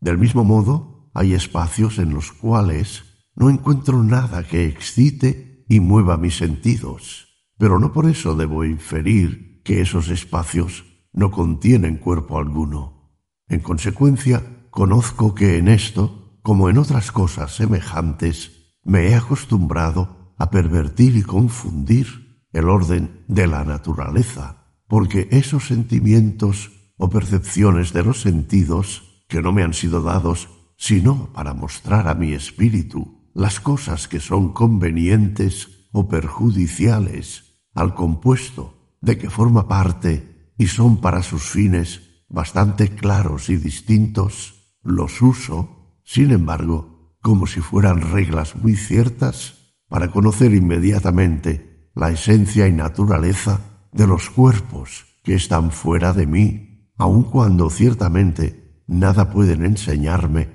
que no sea muy oscuro y confuso. Mas ya he examinado antes, con suficiente minuciosidad, cómo puede suceder que, a pesar de la suprema bondad de Dios, haya falsedad en los juicios que formulo de esa manera. Sin embargo, aquí se presenta una dificultad referente a las cosas que la naturaleza me enseña que debo buscar o evitar, y también en cuanto a los sentimientos interiores que ha puesto en mí, pues a veces me parece haber advertido errores y por tanto conozco que mi naturaleza en alguna ocasión me engaña directamente, como por ejemplo cuando el agradable sabor de alguna vianda envenenada me incita a ingerirla y con ella el tóxigo. Es cierto, sin embargo, que en este caso mi naturaleza puede hallar cierta disculpa, ya que me inclina a desear la vianda de sabor agradable, mas no el veneno, que ella ignora. De manera que lo único que de aquí puedo inferir es que mi naturaleza no conoce entera y universalmente todas las cosas, de lo cual no hay motivo para extrañarse puesto que, siendo la naturaleza del hombre finita, su conocimiento ha de tener una perfección también limitada. Pero del mismo modo, nos engañamos muchas veces en cosas a que nos inclina directamente la naturaleza, como sucede a los enfermos que desean beber o comer cosas que pueden serles perjudiciales. Se objetará quizá que la causa del engaño es que la naturaleza de los enfermos está corrompida. Pero esto no exime en absoluto la dificultad, porque un hombre enfermo no es por ello menos efectivamente una criatura de Dios que el hombre sano, y por consiguiente tanto repugna a la divina bondad que el enfermo tenga una naturaleza engañosa y errónea como que la tenga el sano. Y así como un reloj compuesto de ruedas y contrapesos, no cumple menos exactamente las leyes de la naturaleza cuando está mal hecho y da mal las horas, que cuando satisface enteramente los deseos del artífice, del mismo modo, si considero el cuerpo humano como una máquina construida y compuesta de huesos, nervios, músculos, venas, sangre y piel, de tal manera que a pesar de que este cuerpo no encerrara espíritu alguno. No dejaría de moverse como lo hace ahora, cuando se mueve sin ser dirigido por la voluntad y por ello sin ayuda del espíritu, y sí sólo por la disposición de sus órganos. Si considero, digo, el cuerpo como una máquina, conozco con facilidad qué tan natural le sería a un cuerpo de esa índole estando, por ejemplo, hidrópico, sufrir esa sequedad de garganta que suele dar al espíritu el sentimiento de la sed y por ello poner en movimiento sus nervios y demás partes de la manera que se requiere para beber, agravando así su mal y perjudicándose a sí mismo, como le es natural, no teniendo enfermedad alguna, inclinarse a beber por su provecho a consecuencia de la misma sequedad de garganta. Sin embargo, considerando el uso a que un reloj está destinado por su artífice, pudiera decirse que, si no marca bien las horas, se aparta de su naturaleza, y del mismo modo, considerando la máquina del cuerpo humano como una obra de Dios, cuyo fin es ejecutar todos los movimientos que suele haber en el cuerpo, podría pensarse que si se le seca la garganta, siendo la bebida nociva a su conservación, es esto contrario al orden de su naturaleza. No obstante, bien reconozco que esta manera de explicar la naturaleza es muy diferente de la anterior, pues aquí no se trata sino de una cierta denominación exterior que depende claramente de mi pensamiento, el cual compara un hombre enfermo y un reloj mal hecho con la idea que tengo de un hombre sano y de un reloj bien hecho. Y esa denominación exterior no significa nada que se encuentre efectivamente en la cosa a la que se aplica, en tanto que por el contrario, la otra manera de explicar la naturaleza se refiere a algo que está verdaderamente en las cosas y por ello no deja de tener cierta verdad. Y es bien cierto que aunque con respecto a un cuerpo hidrópico sea una denominación exterior el decir que su naturaleza está corrompida, si no necesitando beber no deja de tener seca y áspera la garganta, sin embargo, con respecto al compuesto todo, es decir, al espíritu o alma unido al cuerpo no es una pura denominación, sino un verdadero error de la naturaleza, puesto que tiene sed, siéndole muy nociva la bebida. Por lo tanto, queda todavía por examinar cómo la bondad divina no impide que la naturaleza humana, aun así considerada, nos engañe e induzca a error. Para comenzar ese examen, advierto en primer lugar que hay una grandísima diferencia entre el espíritu y el cuerpo. El cuerpo, por su naturaleza, es siempre divisible, mientras que el espíritu no lo es en ninguna circunstancia. En efecto, cuando considero el espíritu, es decir, a mí mismo, en cuanto que soy sólo una cosa que piensa, no puedo distinguir partes en mí, sino que conozco y concibo muy claramente que soy una cosa absolutamente una y entera. Y aunque todo el espíritu parece unido a todo el cuerpo, empero, cuando un pie o un brazo o cualquier otra parte son separados del resto del cuerpo, conozco muy bien que nada ha sido sustraído a mi espíritu. Tampoco puede decirse propiamente que las facultades de querer, sentir, concebir, etc., son partes del espíritu, pues uno y el mismo espíritu es el que por entero quiere, siente y concibe, etc. Mas en lo corporal o extenso ocurre lo contrario, pues no puedo imaginar ninguna cosa corporal o extensa, por pequeña que sea, que mi pensamiento no pueda deshacer en pedazos, o que mi espíritu no divida con suma facilidad en varias partes, y por consiguiente la conozco como divisible. Esto sería suficiente para enseñarme que el espíritu o alma del hombre es por completo diferente del cuerpo si ya no lo hubiera aprendido antes.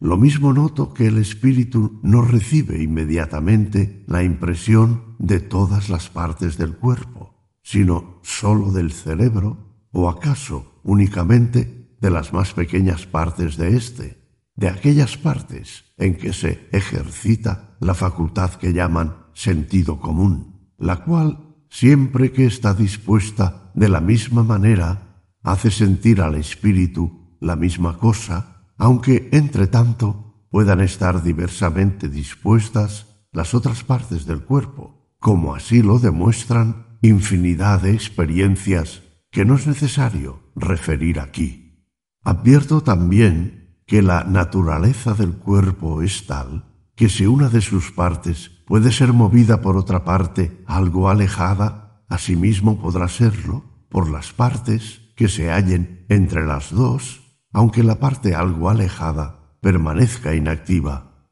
Por ejemplo, estando tirante la cuerda A, B, C, D, si se tira y mueve la última parte, la D, la primera parte A se moverá, no de otro modo que si se tira de una de las partes intermedias, B o C, permaneciendo D inmóvil. De la misma manera, cuando siento dolor en el pie, la física me enseña que ese sentimiento se comunica por medio de los nervios repartidos por el pie, los cuales son como unas cuerdas tirantes que van desde los pies hasta el cerebro, de modo que cuando en el pie los nervios son movidos, tiran ellos también de la parte del cerebro de donde salen y a donde vuelven, excitando cierto movimiento establecido por la naturaleza para que el espíritu sienta el dolor como si el dolor estuviera en el pie. Mas como esos nervios pasan por la pierna, el muslo, los riñones, la espalda y el cuello, en su trayectoria, desde el pie hasta el cerebro, puede ocurrir que, no moviéndose sus extremidades, que están en el pie, se muevan, sin embargo, algunas de las partes que pasan por los riñones o el cuello, y este movimiento excitará en el cerebro los mismos movimientos que excitaría una herida del pie, y por tanto el espíritu sentirá necesariamente en el pie el mismo dolor que si en él hubiera recibido realmente una herida. Lo mismo se puede aplicar a todas las demás percepciones de los sentidos.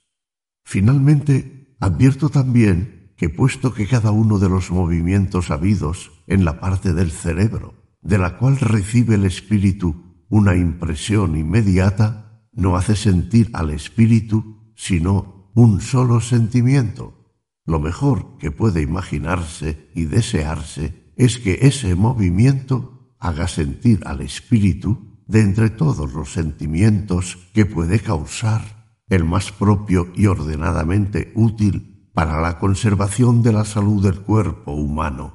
Ahora bien, la experiencia nos enseña que todos los sentimientos que la naturaleza nos ha dado son como acabo de declarar, y por tanto que todo cuanto hay en ellos pone de manifiesto el poder y la bondad divinos. Así, por ejemplo, cuando los nervios del pie son movidos fuertemente, más aún que de costumbre, su movimiento que pasa por la médula espinal hasta el cerebro, hace en éste cierta impresión al espíritu y le da a sentir algo, a saber, un dolor que siente como si estuviera en el pie, y ese dolor avisa al espíritu y le excita a que haga lo posible por eliminar su causa, muy peligrosa y nociva para el pie. Es claro que Dios pudo arreglar la naturaleza de tal manera que ese mismo movimiento del cerebro hiciera sentir al espíritu otras muy diferentes cosas. Por ejemplo, que se hiciera sentir a sí mismo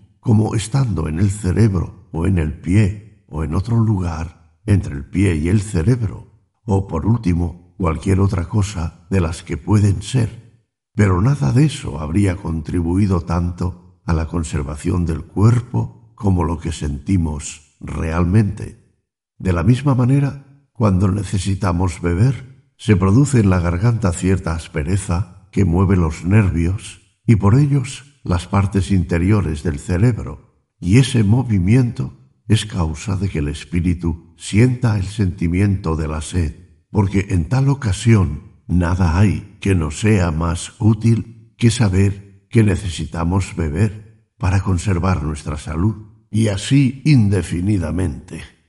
Por lo tanto, es evidente que, no obstante la suprema bondad de Dios, la naturaleza humana, en cuanto que se compone de cuerpo y espíritu, no puede por menos de ser algunas veces engañosa y falsa, pues si alguna causa excita, no en el pie, sino en cualquiera de las partes del nervio entre el pie y el cerebro o en el cerebro mismo, el movimiento que suele producirse cuando el pie está dañado, sentiremos dolor en el pie y el sentido sufrirá, naturalmente, un engaño, porque un mismo movimiento del cerebro no puede producir en el espíritu sino un mismo sentimiento, y como ese sentimiento lo excitan con más frecuencia las causas que hieren el pie que otras causas en otras partes, resulta muy razonable que ese movimiento lleve siempre al espíritu el dolor del pie y no el de otra parte cualquiera.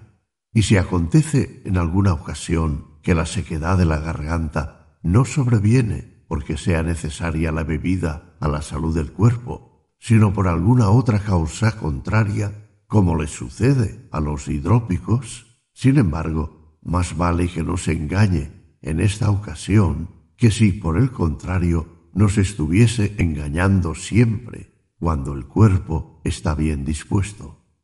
Esta consideración es de gran utilidad, no sólo para reconocer los errores en que mi naturaleza suele incurrir, sino también para evitarlos o corregirlos con mayor facilidad, pues sabiendo que todos los sentidos me enseñan con más frecuencia lo verdadero que lo falso, acerca de las cosas que atañen a las comodidades o incomodidades del cuerpo y pudiendo casi siempre hacer uso de varios de entre ellos para examinar una misma cosa y además disponiendo de mi memoria para enlazar y juntar los conocimientos presentes con los pasados y de mi entendimiento que ya ha descubierto todas las causas de mis errores, no debo temer en adelante encontrar falsedad en las cosas que corrientemente me representan los sentidos. Es más, deberé asimismo rechazar las dudas de estos días pasados por hiperbólicas y ridículas, y sobre todo la tan general incertidumbre acerca del sueño que no podía distinguir de la vigilia, pues ahora encuentro una muy notable diferencia, y es que nuestra memoria no puede nunca enlazar y juntar los ensueños unos con otros y con la marcha de la vida como suele juntar las cosas que no suceden estando despiertos. En efecto, si, estando yo despierto, se me apareciese alguien y desapareciese al punto, como hacen las imágenes que veo en sueños, sin poder yo conocer por dónde ha venido y a dónde ha ido, estimaría, no sin razón, que no se trataba de un hombre verdadero, sino de un espectro o fantasma formado en mi cerebro y semejante a los que finjo cuando duermo. Mas cuando percibo cosas, conociendo distintamente el lugar de donde proceden, el sitio en donde están y el tiempo en que se me aparecen, pudiendo además enlazar sin interrupción el sentimiento que de ellas tengo con la restante marcha de mi vida, poseo la seguridad absoluta de que las percibo despierto y no dormido, y no debo de ninguna manera poner en duda la verdad de tales cosas. Sí, habiendo convocado para examinarlas todos mis sentidos, mi memoria y mi entendimiento, nada me dice ninguna de estas facultades que no concuerde con lo que me declaran las demás. Pues no siendo Dios capaz de engañarme, se deduce necesariamente que en esto no estoy engañado. Pero la necesidad de nuestros asuntos nos obliga muchas veces a decidirnos antes de haber hecho estos minuciosos exámenes. Y hay que confesar que la vida humana inclina mucho al error en las cosas particulares. En resumen, que es preciso reconocer que nuestra naturaleza es harto feble y dispone de fuerzas bien escasas. Fin Has escuchado las meditaciones metafísicas de René Descartes, una producción de Ama Audiolibros. Si quieres estar al día de todas nuestras novedades, suscríbete a nuestro canal de YouTube Ama Audiolibros y recuerda marcar la campana de notificaciones. Queremos agradecer a todos nuestros suscriptores y oyentes su colaboración con cada una de sus escuchas.